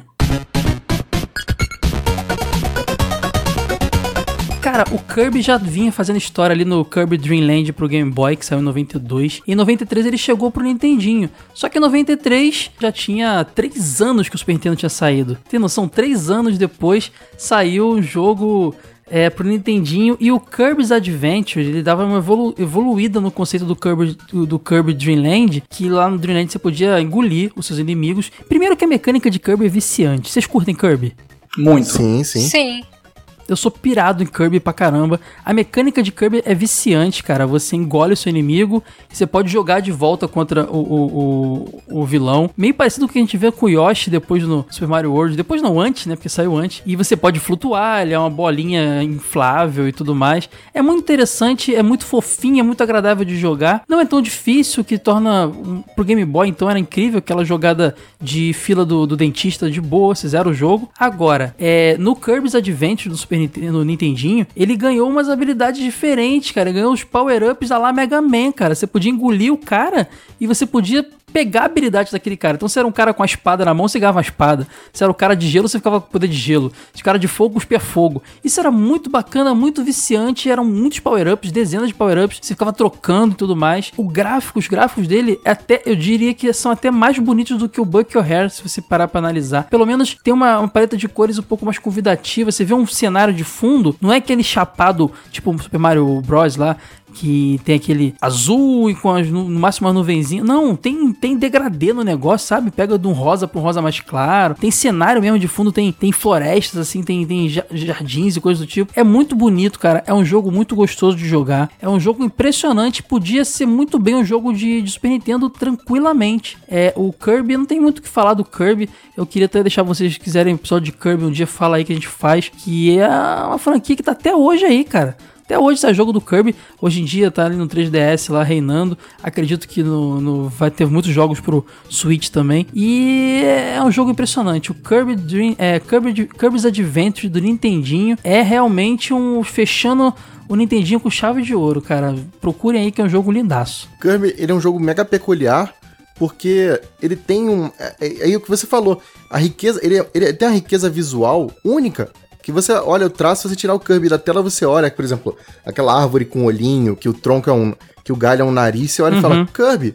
Você identifica muito fácil os elementos. É, Ele tem todo um estilo dele, assim, que dá uma riqueza visual muito gostosa. Isso desde essa época até hoje, assim.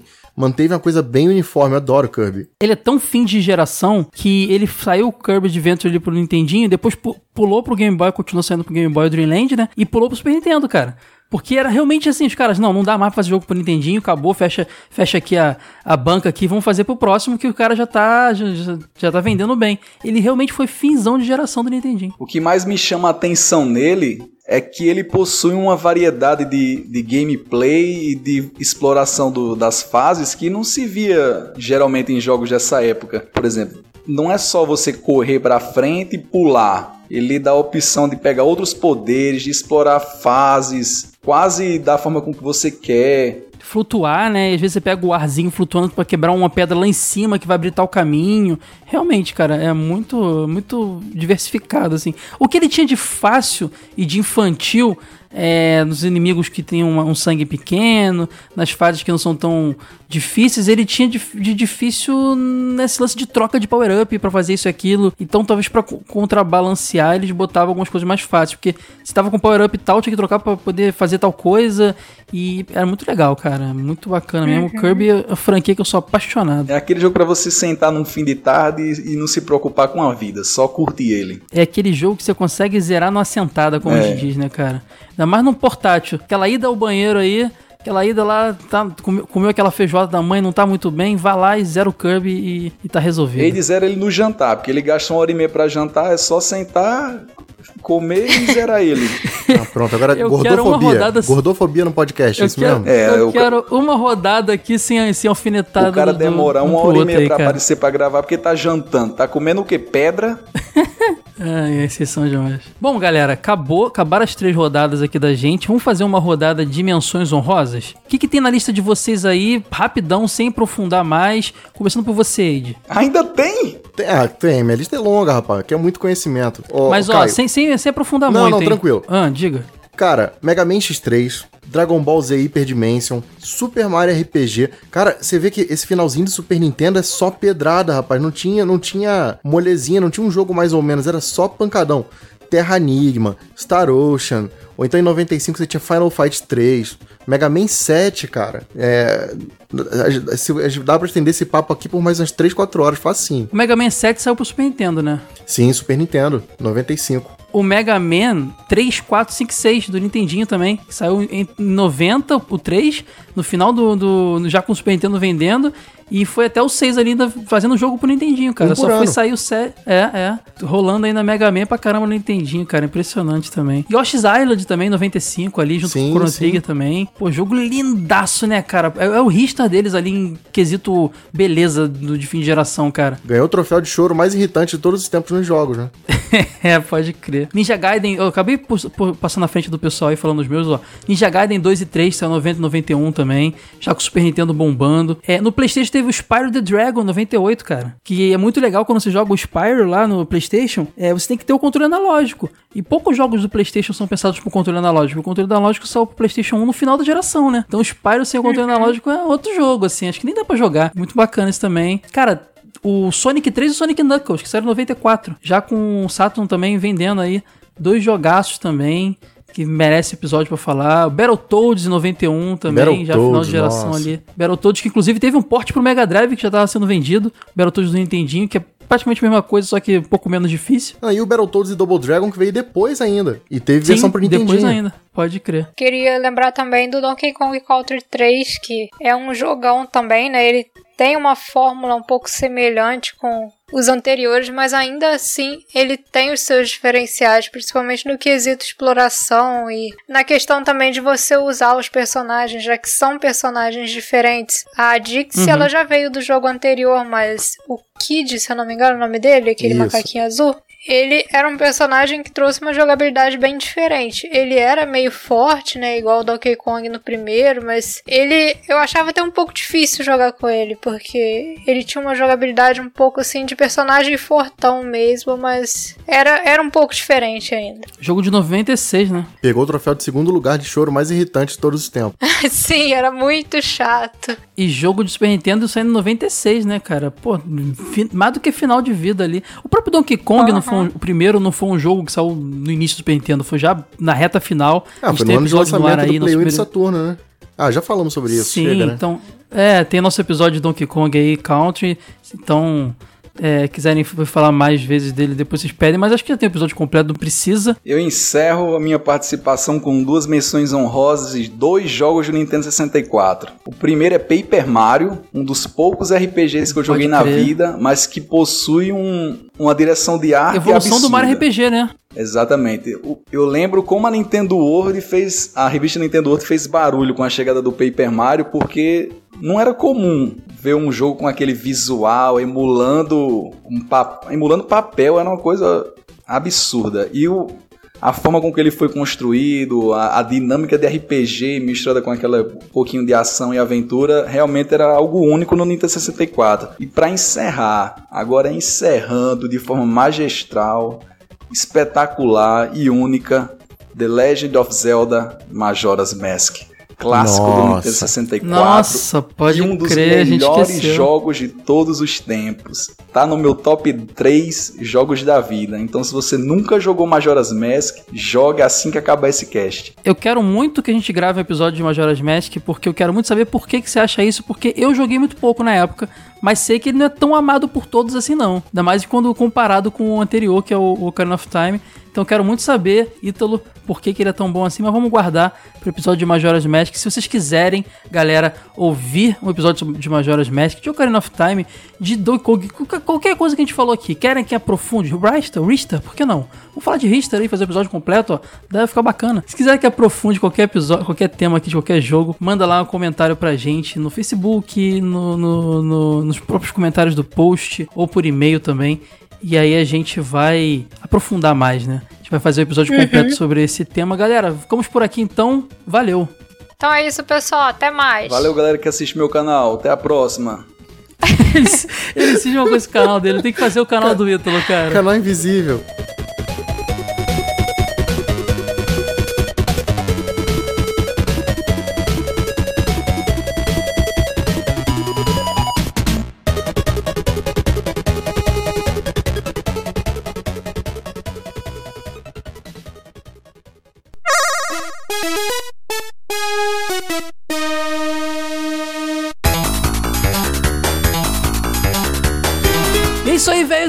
Chegamos à fase bônus. Esse será o nome aqui do nosso momentinho de leitura de feedbacks, bate-papo solto. Quem sabe futuramente dicas e comentários de coisas que estão acontecendo no mundo retro gamer, anúncio das revistas Jogo Velho e qualquer outra coisa bacana que a gente possa querer conversar com vocês. É realmente um bloquinho depois do assunto para a gente bater papo. Mas antes, hoje, especialmente, de antes da gente começar a, a, os afazeres aqui do, da fase bônus, eu gostaria de puxar aqui um um, dois, três. Parabéns, Parabéns pra, pra você Nessa data, Dessa data querida. querida. Olha, a gente tá muito ruim. Vou botar aqui a musiquinha Tá do parabéns aqui, ó. Felicidade. Ele vai morrer, Hoje- ele vai morrer cantando. Hoje é aniversário do nosso querido. Hoje é aniversário do nosso querido Ítalo Chianca. Querido pra uns, não para outros, né, Ed? Cantei A na falsidade. aqui. Ítalo Chianca fazendo 28 aninhos, um menino ou um velho? O que, que você é? De espírito você é velho, né? Muito obrigado, velhos companheiros e Eide. Velho de alma, velho de alma, de corpo, que aquelas costas doem, pé inchado. É velho de corpo e alma. Ítalo, o pessoal espera ansioso pelos contos aí, pelos causos aí de Seridó que você conta todo episódio. Pelas lorotas. Não, não Onde- sabem ele, não sabem eles que eu conto três em cada episódio e Eide só deixa entrar um. Agora, a gente sabe que uma ou outra ali não- é, é mentirinha, né? Mas o pessoal Nada. fica. pra- adiv- é tudo Nada. verdade? É tudo verdade. Aí tem assim um detalhe ou outro que é pra animar, enfeitar e dar aquele gás extra, mas é tudo verdade. Pessoal que quiser saber mais histórias, o Ítalo viveu escrevendo aí um monte de, de livros bacanas aí. Eu acho que o Videogames e eu é, é o que mais conta essas histórias, ou todos eles têm um pouquinho de história do, do Seridó?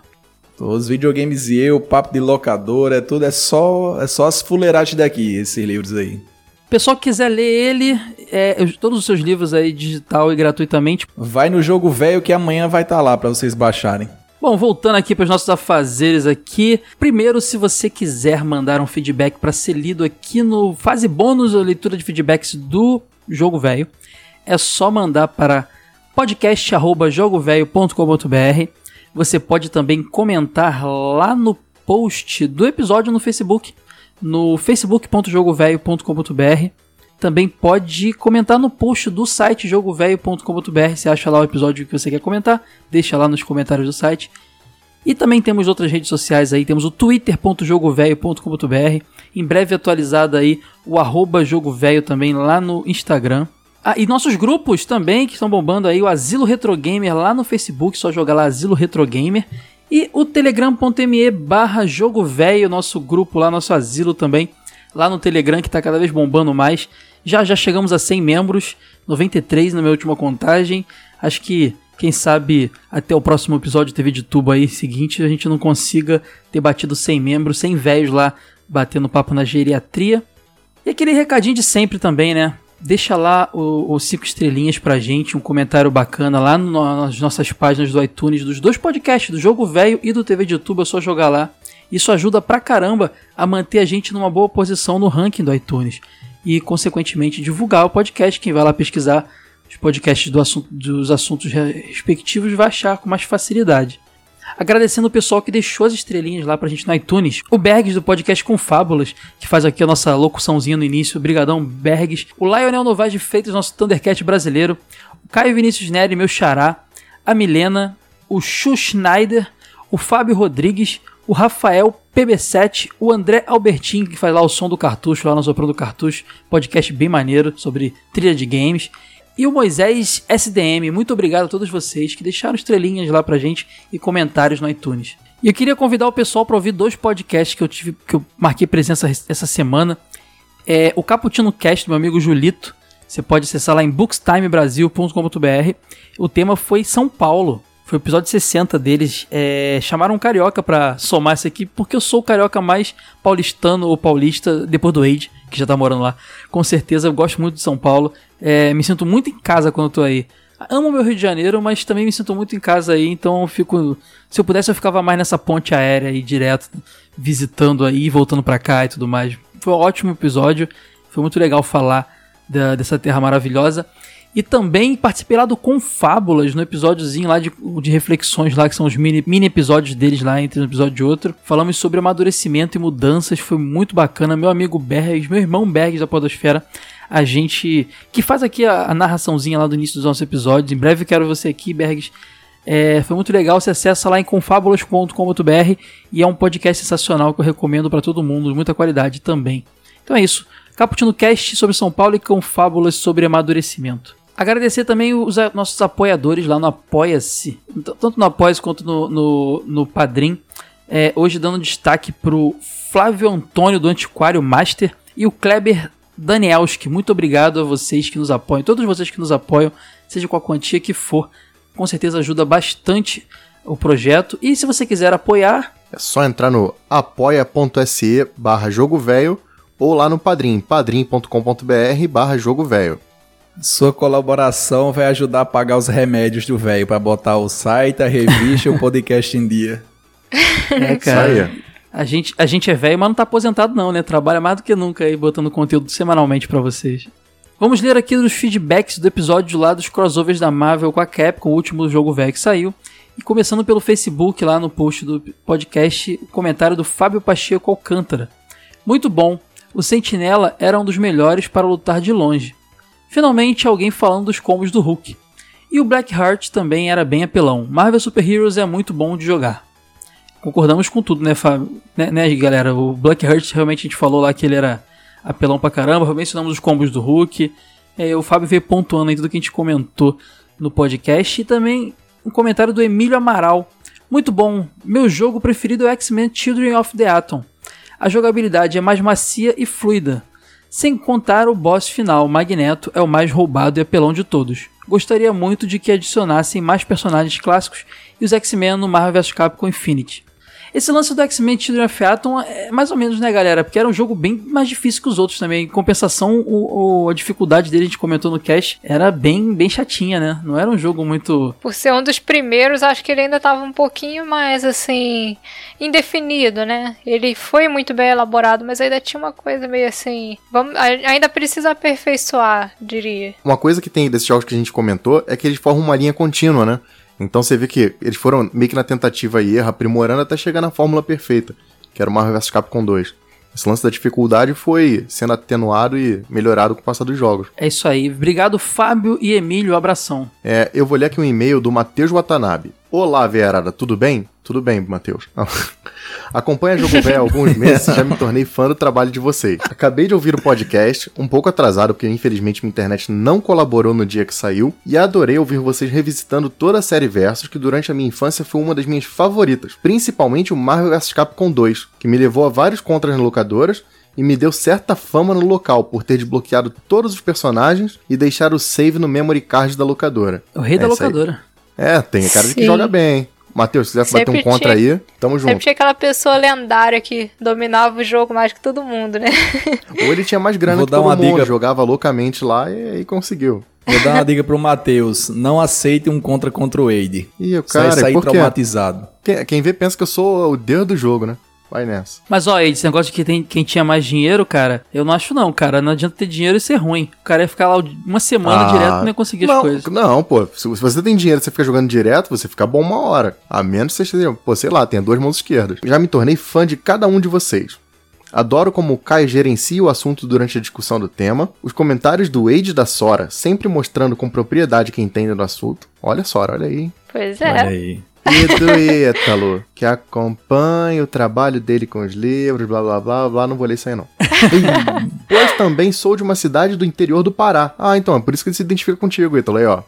Bacana, o Ítalo tá cultivando toda aquela galera que, o Kai já disse, toda a galera que não tá no, no eixo, tá abraçando a causa do Ítalo aí, muito legal isso. E assim como ele, também havia uma dificuldade com relação ao acesso dos games. Então, galera, é isso. Parabéns pelo trabalho, continuem assim, sempre competentes e com alto nível. Forte abraço. Abração pra você, Matheus. O desafio do, do Valeu, tá de pé? Só me chamar.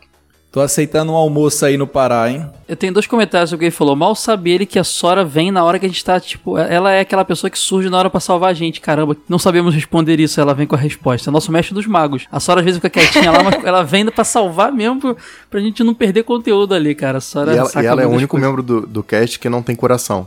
Ah, tem Verdade. sim, principalmente mais pra frente vocês vão descobrir. Quando vier Mas tem outros não temas que já estão não, sendo planejados aí. A gente tem uma pauta aí pro TV de tubo que vai ser bem emotiva e a gente, a gente quero só ver como é que a Sora vai sair nessa. Aí vocês vão descobrir que, na verdade, eu sou a pessoa que, que ela mais... chorou quando o Alien teve morreu, assim, uma coisa assim desse tipo. aí. Não, não, quer Sora acabar chorou em comigo? aracnofobia. Não, aracnofobia é muito bom, mas o que me põe pra chorar é filme de cachorro e gato. Opa, então, então segura aí pro, pra É, esse como é o nome daquele filme do O Stephen O King? pessoal já sabe que é de filme, Que o ó. cachorro é pessoal já sabe- assassino. Cujo, É o Cujo. Cujo, é esse que você chora? Cujo, Pet Cemitério, né? É, é A nesse aí gente, que a você gente já tá chora. entregando aí que tem a ver com o filme. Vamos segurar, galera. A pessoa já tá com muito spoiler aí. Ah, tá, E também- final.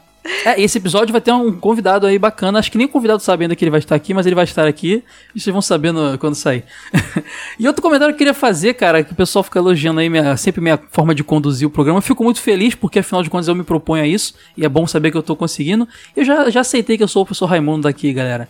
Que eu sou o Dedé Santana. Que eu sou que eu levanto a bola pra vocês fazerem, brilharem. Aí eu fico muito feliz, cara. Muito feliz mesmo. Que aqui só tem estrela e tá, e tá aqui com esses três aqui. tá com esses três aqui. É, é um sonho, cara. Eu tô realizando um sonho de verdade. Somos Fazer um, parte então. Eu ficaria, eu ficaria mais feliz se eu tivesse ouvido tudo que o cara falou sobre mim. Mas é aí, boicote aqui nessa, nessa chibata. Ai, ai. Mas fica tranquilo, o Matheus, ele, ele leu aqui, ele, ele viu os elogios e ele agradeceu também. Tem um comentário aqui no site também do Thiago Ramos Melo. Salve veiarada porradeira e grandes mestres da arte da pancadaria nas ruas. Tá vendo, né?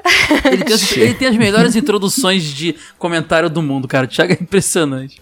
Ele tinha que fazer. Ele tinha que fazer. Thiago, você sabe qual seria o emprego do, perfeito pra você?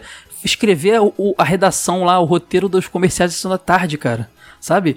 É, uma galerinha aprontando altas aventuras, cara. Perfeito, cara. Essas frases de impacto aí. Pois é, já até imaginei o pessoal do jogo Manda velho currículo pra naquela Globo. telinha igual dos beaten ups, assim. É, pode crer. Como foi bom começar a falar de jogos de luta, falando de um dos melhores crossovers que aconteceram e criou vários fãs. No começo dos jogos da franquia dos X-Men da é, no começo dos jogos da franquia dos X-Men da Capcom, não peguei por não conhecer muito os jogos da época. Pra mim, jogos de luta só era Street Fighter e Mortal Kombat.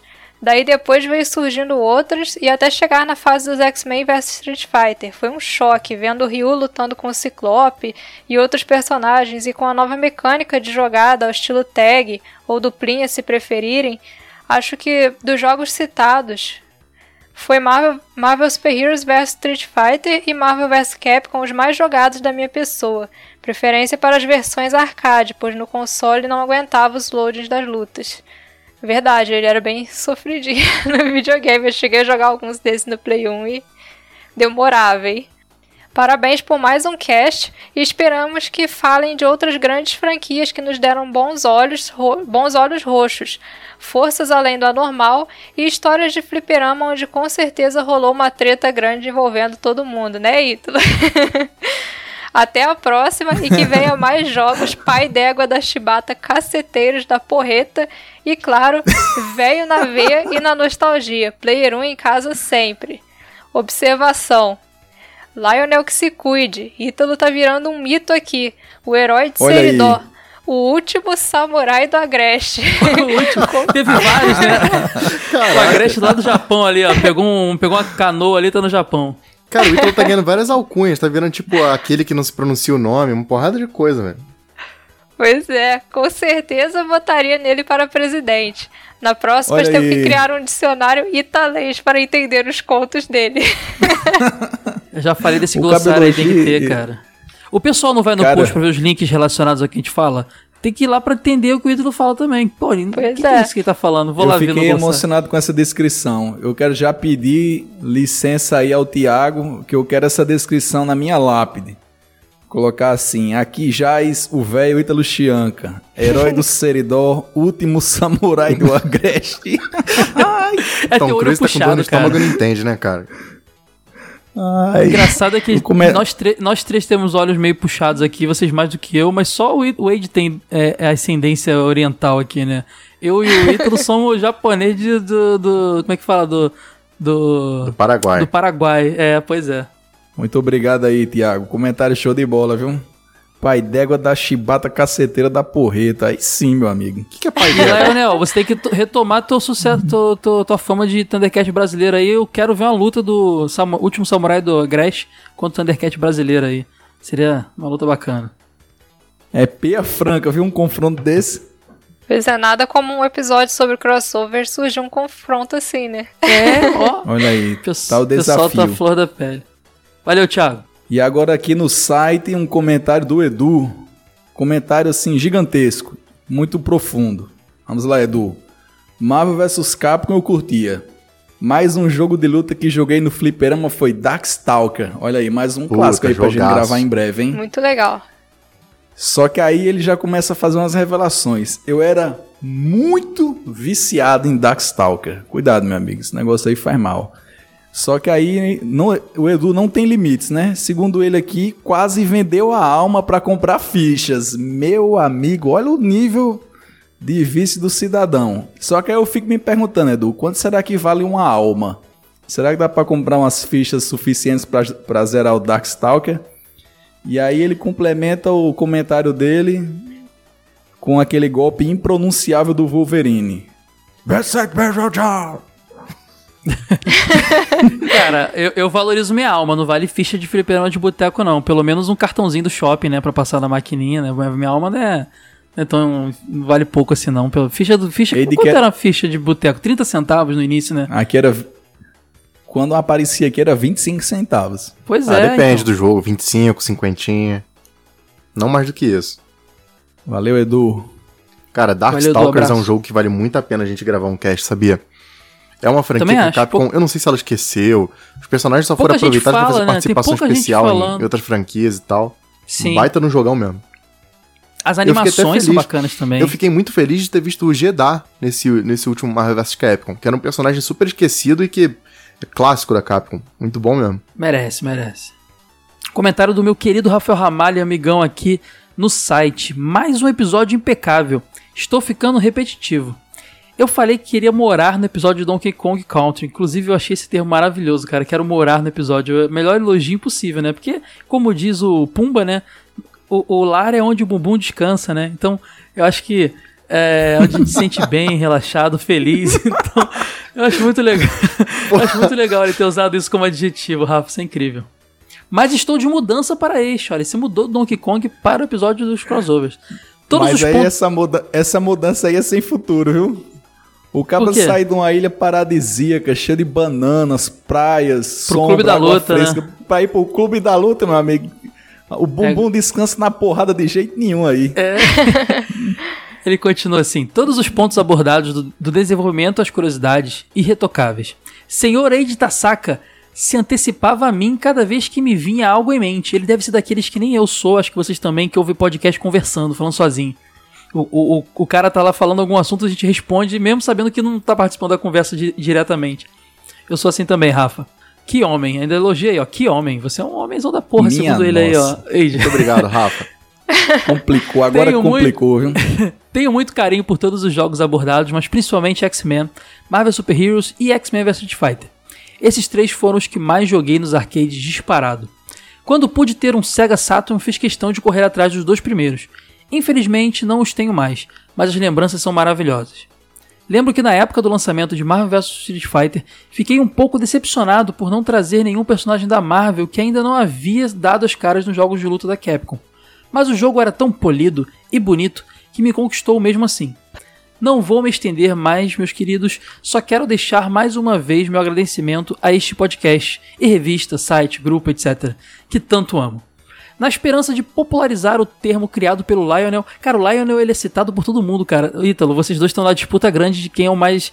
Ele nem é membro. Exatamente, do- ele, do- nem, ele nem participa, é mais citado que ele eu. nem é. É, ele, ele nem é membro. Ele nem é membro do podcast, assim, que eu digo. Ele, ele é ouvinte, mas ele não é. Não grava aqui Da com a gente. Então bancada. o pessoal não tá ouvindo a história, não tá ouvindo a voz dele sempre.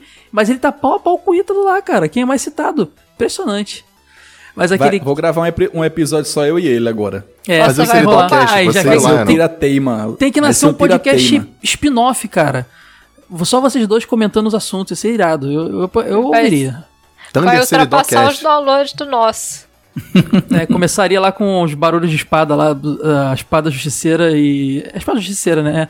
E a espada do samurai do, do, do Agreste aí duelando. Mas ele fala que quer popularizar aí o termo do, do Lionel, que ocupa ao mesmo tempo o posto de Thundercat brasileiro e melhor ser humano vivo. Aí, passou você, Ítalo. E nin- Ninguém é melhor que o melhor ser humano vivo. Só se você for um é, deus. venceu. É, O Ítalo nem humano você é, é mais do que ser humano. Mas eu sou, a, en- eu sou a entidade. Entendi. tipo Ele aquelas- fala assim. que- Tipo aquela de descarrego, assim, né? De coisa ruim. Com o cão nos couro ainda por cima. Ele termina com a frase do Lionel que é: É velho na veia. Eu falei no último. na veia. Yeah! Eu falei no último, no último é, é, fase bônus, antes de ser fase bônus, que a gente até acabou colocando, né, cara? O, o Wade fez uma artezinha, oficializou, né? Arte oficial com a frase do, do, do Lionel. Eu não sei se o Wade pagou royalties pra isso, mas botou lá a frase do Lionel e já virou, virou bordão também, por que não? Acho bem, bem bacana, acho bem a cara dos anos 90 essa frase. Queria aproveitar que você leu o comentário aí do Rafael Ramalli para agradecer o presente que ele me deu de aniversário aqui. Por incrível que pareça, chegou um desenho show aqui do Rafael, desenho do Super Mario World, que ele mandou direto para mim. Demorou quase 65 dias para chegar aqui na minha casa, mas chegou a tempo, meu amigo. Muito obrigado. Quem quiser mandar desenhos aí para redação, o endereço tá aí no post. Muito obrigado, quase, cara. De, quase o tempo de uma compra na China, hein, cara? Foi, é porque Pa- eu para moro no- quase perto da Guiana Francesa. Para em Curitiba também, né? Pra, pra- igual quando, o, tudo que é comprado fora do Brasil, né? Fica no meio ali.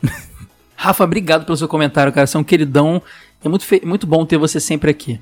Bom, agora eu vou ler aqui o, o comentário do Anderson Cardoso. Me lembro claramente que vivia em um fliperama perto de casa. Ah, tá, o Anderson. Eu, eu quero ler esse comentário dele porque ele parece ser dos meus, ele parece ser porradeiro. Só falou de jogo de luta mesmo, e só coisa boa. Ó, ele falou que jogava sempre Mortal Kombat 2, X-Men Children of Aeron, Samurai Shodown, ó, outro jogão que a gente tem que gravar, e Marvel. Quando chegou, ele não parava. E ele fala assim: Eu e um amigo fizemos um esquema de colocar os códigos dos personagens em um papel, plastificamos com durex e íamos jogar. Ó o esquema do cara, hein, profissional. Pra achar que o Durex é um Alto saco, ele fica colando um, uma fa- um fileira por fileira, mas Mas é, é- isso é isso que mostra a dedicação do cara, velho. Você não tá entendendo, o cara é roots. Ó, eu plastifiquei na época, moleque bobo, umas cartas de Magic que valia dinheiro depois eu não consegui ganhar dinheiro com elas porque eu Boa, colei cara, Durex, né? parabéns. Ó, eu tenho minha carta de Magic até hoje. Você tem carta ainda? Você quer me dar, não? Eu tenho um Eu monte de carta aqui ainda. eu tenho. Vamos marcar vou te mandar, jogatina? vou te mandar. É melhor, vamos, vamos disputar. Eu tenho meu deck de goblins aqui. Vou te dar uma surra. tenho, vou, te, vou te mandar uma foto. Um contra o outro, claro, porque contra a máquina não tinha mais graça. Ou seja, o cara já sobrepujou o nível da máquina. Onde eu jogava, as máquinas eram do tipo Link, sabe? Eram linkadas, como diriam os proprietários da locadora e fliperama. Esse esquema que ele tá falando é que você botava duas máquinas e jogava uma contra a outra. Você não precisava jogar dando ombrada assim. Isso era bom pra um cara, tipo, eu, por em exemplo, que sou filme, mais cara. alto e tal. Eu nunca vi isso na vida real aqui no Brasil. Só vi em filme. Ué, Eu também eu confesso que eu nunca vi. Eu sempre passei por aquele esquema, na época eu era mais baixinho, e tinha um cara maior que eu, o cara ficava me empurrando com o ombro, assim, você tinha ficar... Era um jogo psicológico, dentro e fora da máquina, você Mas fica essa- empurrando o cara. Essa que ele fala é igual de filme mesmo, fica uma de costas pra outra. Você não vê o cara É, diretamente, então, você vê tua é tela. muito melhor, né, que a máquina é toda tua, você pode ficar meio largadão e tal, ficar mais à vontade. Meu sonho era jogar Pois é. numa dessa. Depois eu quero que ele conte pra gente onde é que era isso aí. Aí ele fala, é exatamente isso aqui, ó. Uma máquina ficava de costas pra outra de forma que os oponentes não se viam, só se xingavam na maior parte das vezes. Tem um easter egg que eu considero maior, mais lenda urbana, em que no Marvel 2 tem a propaganda da Kaiser, só que na na- nas versões de PlayStation 2. Se não me engano. É, Anderson, isso acontece, mas não é no Marvel vs Capcom 2, não. Isso é no SNK vs Capcom 2. SNK vs Cap. Rola mesmo é. esse lance da Kaiser, é na tela de. É numa da tela de menu, se eu não me engano. Tem, um- tem um vídeo na nossa fanpage lá. Isso. É numa tela de menu, de você É que você menu. altera É lá. no menu. é- Ele fala Kaiser, é. uma grande cerveja. Fala bem A no explica- fundinho assim, mas tá lá. A explicação pra isso que eu, que eu já vi é que algum cara lá que tava fazendo a trilha do jogo ficou buscando uns sons da internet. É, no deve banco ter catado de- como de coisa. sample e tal, não entendeu nada que falou É, e falou: ah, acho- maneira essa voz aí, botou e A pronto. musiquinha que fica rolando, ela tem várias, várias falas soltas, assim, é uma música eletrônica, né? E tem uma mulher falando também, tem várias. Acho que ele, ele É, cara, ouviu, ó, não entendia português, que achou uma que em soava cada bem país deve, deve ouvir uma referência dessa e achar engraçado. A gente só entende português, então aquela, aquela é mais próxima pra gente. Ó, ele perguntou aqui: Sora canta algo? Se canta, Sora. Por quê? Vamos vamos explicar por que disso? A gente aqui, galera, trabalha com gordura. Tanto é que esse episódio que vocês estão ouvindo hoje foi o nosso segundo episódio gravado depois do piloto, né? Já tem que dois meses que a gente gravou esse, quase. Tem muito, é. A gente acaba às vezes botando um na frente, passando um pra frente do outro e tal. Tem um episódio aí, que já vou falar logo, é da semana que vem, o TV de tubo da semana que vem, não vou falar qual o oh, tema. esse, esse vai ser muito bom. que envolve música. E a Sora se revela ali. se revela, não sei se canta bem, mas pelo Pois menos é. uma entusiasta de karaokê, ela se revela ali. Então, vocês não perdem por esperar. Que esse karaokê final de festa, assim? Exatamente. Só tem, só tem ela e o dono da festa em Ninguém pé. tá Vando, final de festa, nada. tu canta Vando. Tipo, tá, tá meio, tiazinha meio bêbado. vomitada, assim, é, dormindo em cima do próprio vômito no chão. Pode crer, pode Pois crer. é, então, então se se, preparem preparem. que vocês vão descobrir por que a piada do, do Sora canta. Às vezes, como a gente passa um episódio à frente do outro, acaba ficando umas coisas descontextualizadas ali. Mas vocês vão entender no próximo. E ele fez aqui, ó, um PS2, o melhor videogame. Acho que eu concordo, viu? É, PlayStation 2, é, talvez. Aí ele falou, não, sacanagem. Ítalo é engraçado demais. Gente, façam um, um verbete dele aqui no site, porque o que ele fala vai ser de grande utilidade pública. Mais um aí que é o, o dicionário do italês. Italês. Já pensou a gente, aí a gente vai pra BGS ano que vem, começa a encontrar uma galera que a gente. aleatória. Ano que vem não, ano que vem não, chefe. Esse ano, é 2018 verdade, esqueci que a gente virou ano. A gente chega lá e tem uma galera aleatória usando as frases do Ítalo. A gente vai pensar, caramba, o Ítalo popularizou aí novas, novas O gírias cara aí. chega com a camisa, hein? A camisa, jogo Shibata. Estou Quando, eu, não, quando, quando eu vi o. Zangado falando num vídeo dele, primeira meia hora, que o jogo é peia franca, aí eu vou me dar por satisfeito. Pois é. Pois é. Ai, ai, ai. Olha Ele só, tá querendo o- de, ganhar, de ganhar dinheiro com essas frases nas camisas aí. É, se eu vi uma camisa do, do escrito essa frase do Ítalo, eu vou saber que ele tá ganhando dinheiro sem falar com a gente, né? Que ele, quem mais faria camisa assim pra vender só ele? Essa, essas, essas frases, Ítalo, são do Rio Grande do Norte inteiro ou você acha que é só de Seridó? Acho que é da mente dele. Não faço. é, pode ser, eu acho que é mais da minha. Eu sei, Seus lá. irmãos falam? Não lembro, não. Porra, aí é osso, tá inventando gíria. É, a, vo- a vontade do Ítalo de conversar com ele é maravilhosa. Impressionante como ele- essa vontade É de bater igual o negócio do telefone, né? É a loura. Isso aí é piada de quinta série, mano. Enfim, Anderson, muito obrigado pelo comentário aí. Mais um que eu tô querendo desafiar pra um contra. Falou que joga Samurai Showdown. Isso aí é, do- é dos meus. Abração. Anderson, um dos mais presentes no, no grupo lá no Telegram. Muito obrigado, Anderson, pela força. Falando em Telegram, queria mandar um abraço pro Bergs aí também, porque eu viciei no Confábulas e já maratonei duas vezes cada episódio. Tem que soltar mais aí. Um outro comentário legal aqui do nosso site é o do Michael Evani. Comecei pelo Children of the Atom do Saturno e depois passei pro PlayStation. Marvel Super Heroes e Marvel vs Capcom foram os meus preferidos. Achei engraçado aqui que eu lembro bem do X-Men vs Street Fighter, mas não consigo lembrar muita coisa do Marvel, ve- do Marvel Super Heroes vs Street Fighter. Infelizmente só acompanhei os jogos 32 bits e não fui além das versões para PlayStation 1. É, eu também não. Eu, eu, eu falei até no episódio que o que eu menos joguei foi Marvel Super Heroes vs Street Fighter. Não sei por que isso, engraçado. Deve foi ter como mais um joguei. jo- É, não sei. Acho que era só Pode ir, questão pode de ter ir. no fliperama ou não, né? Você jogava onde? É, pode ser. Shopping. Essa, esse jogo eu vi mais em shopping do que boteco. Boteco do King of Fighter dominava Street Fighter. E Eu jogava no fliperama, velho, que ficava. Era muita sacanagem. Isso hoje em dia não rola de jeito nenhum. O fliperama ficava a 15 metros da escola, velho. Aí tinha essa máquina Mas- L e a Marvel vs Capcom. Não Mas não podia entrar jogar. de uniforme, né? A gente botava Ah, do avesso. Tinha, A minha mãe, não, eu nem ia do avesso, eu ia com duas camisetas. A minha mãe não só. Passei um ano e pouco com frio. Como é que você conseguia, gordinho intenso que nem eu, no, no calor Eu do era magro pra burro, camisetas? velho. Eu vou te mandar uma foto Ah, depois. tá. Eu era seco, Tá que nem um pau, velho. Eu fui ficar gordo depois dos 20. Não, manda não, não manda essa foto, não. Tem também o comentário do Bruno Kess. Fala aí, veiarada, mais um ótimo episódio. Não tenho muitas lembranças dos jogos citados. Alguém falou sobre flipper de shopping. Aqui na minha cidade, Angra dos Reis, Rio de Janeiro. Esse era o tipo de jogo que tinha nas máquinas. Nos botecos da vida geralmente tinha King of Fighters, Double Dragon ou outro jogo. Como jogar no shopping era muito caro, só jogávamos essas séries porque as máquinas com King of Fighters estavam ocupadas por caras mais velhos. Como não jogava muito, escolhia sempre o Ciclope e o Ryu para garantir alguns minutos de jogatina. Ótima semana e abraço. Abração, Bruno. Valeu, Bruno. Cara, é, jogar com Ciclope tem que ter um, um certo nível aí. Apesar, apesar de ele ser um dos protagonistas, não era muito facinho jogar com ele, não, hein? Pois é, acho que ela. Ele. Acho pensou assim, ah, a principal deve ser tipo igual Quem não sabia jogar, né, eu vi jogar muito, era com o Wolverine, que era só ficar rodando o controle desesperado, apertando o soco e saía o, o golpe que o Ítalo gosta de falar o nome lá, o Berserker Barrage. Sim. É que os protagonistas sempre dão a impressão de ser os mais equilibrados e os mais básicos, né? Só que nem sempre É, isso não, o acontece. Ciclope, o Ciclope era dificinho. Até pra jogar pra cima e tal, o- era soco médio, vencer soco forte.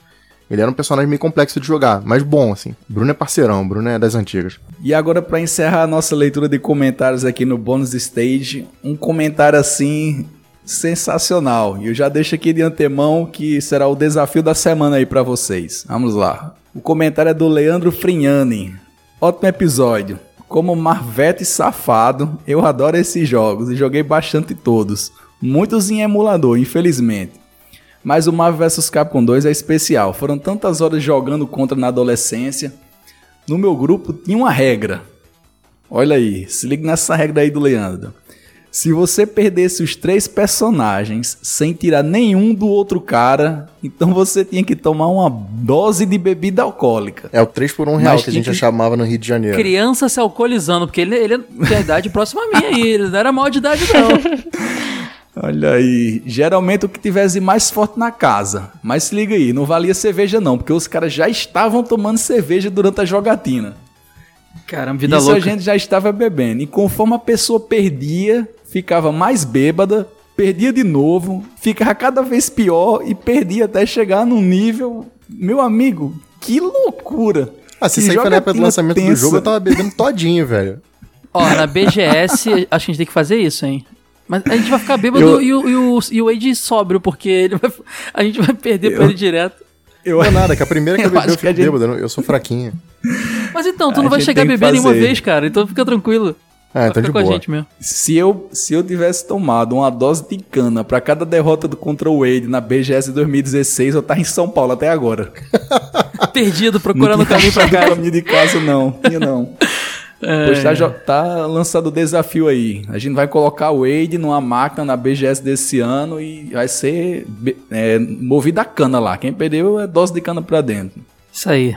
Eu aceito. Desafio. Valeu, Leandro. Eu, eu vou ser o juiz. É, a Sora fica lá pra avaliar quem, quem tá mais, mais doidão.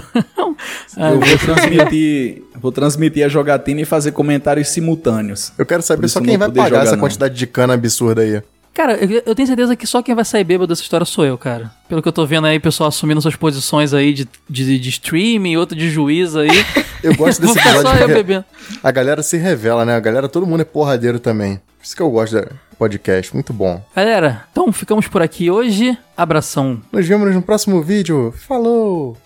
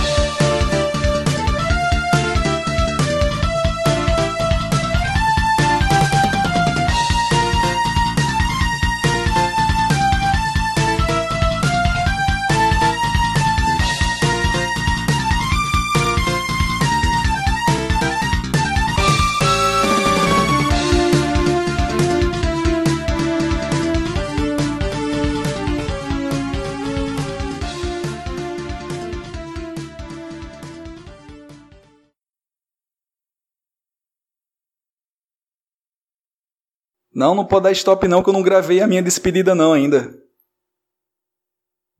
Falta meu encerramento ainda. Não, é só comigo. Não posso parar não. Eu e você, Caio, nessa. Você parou também? Não, eu vou só então. Lá vai.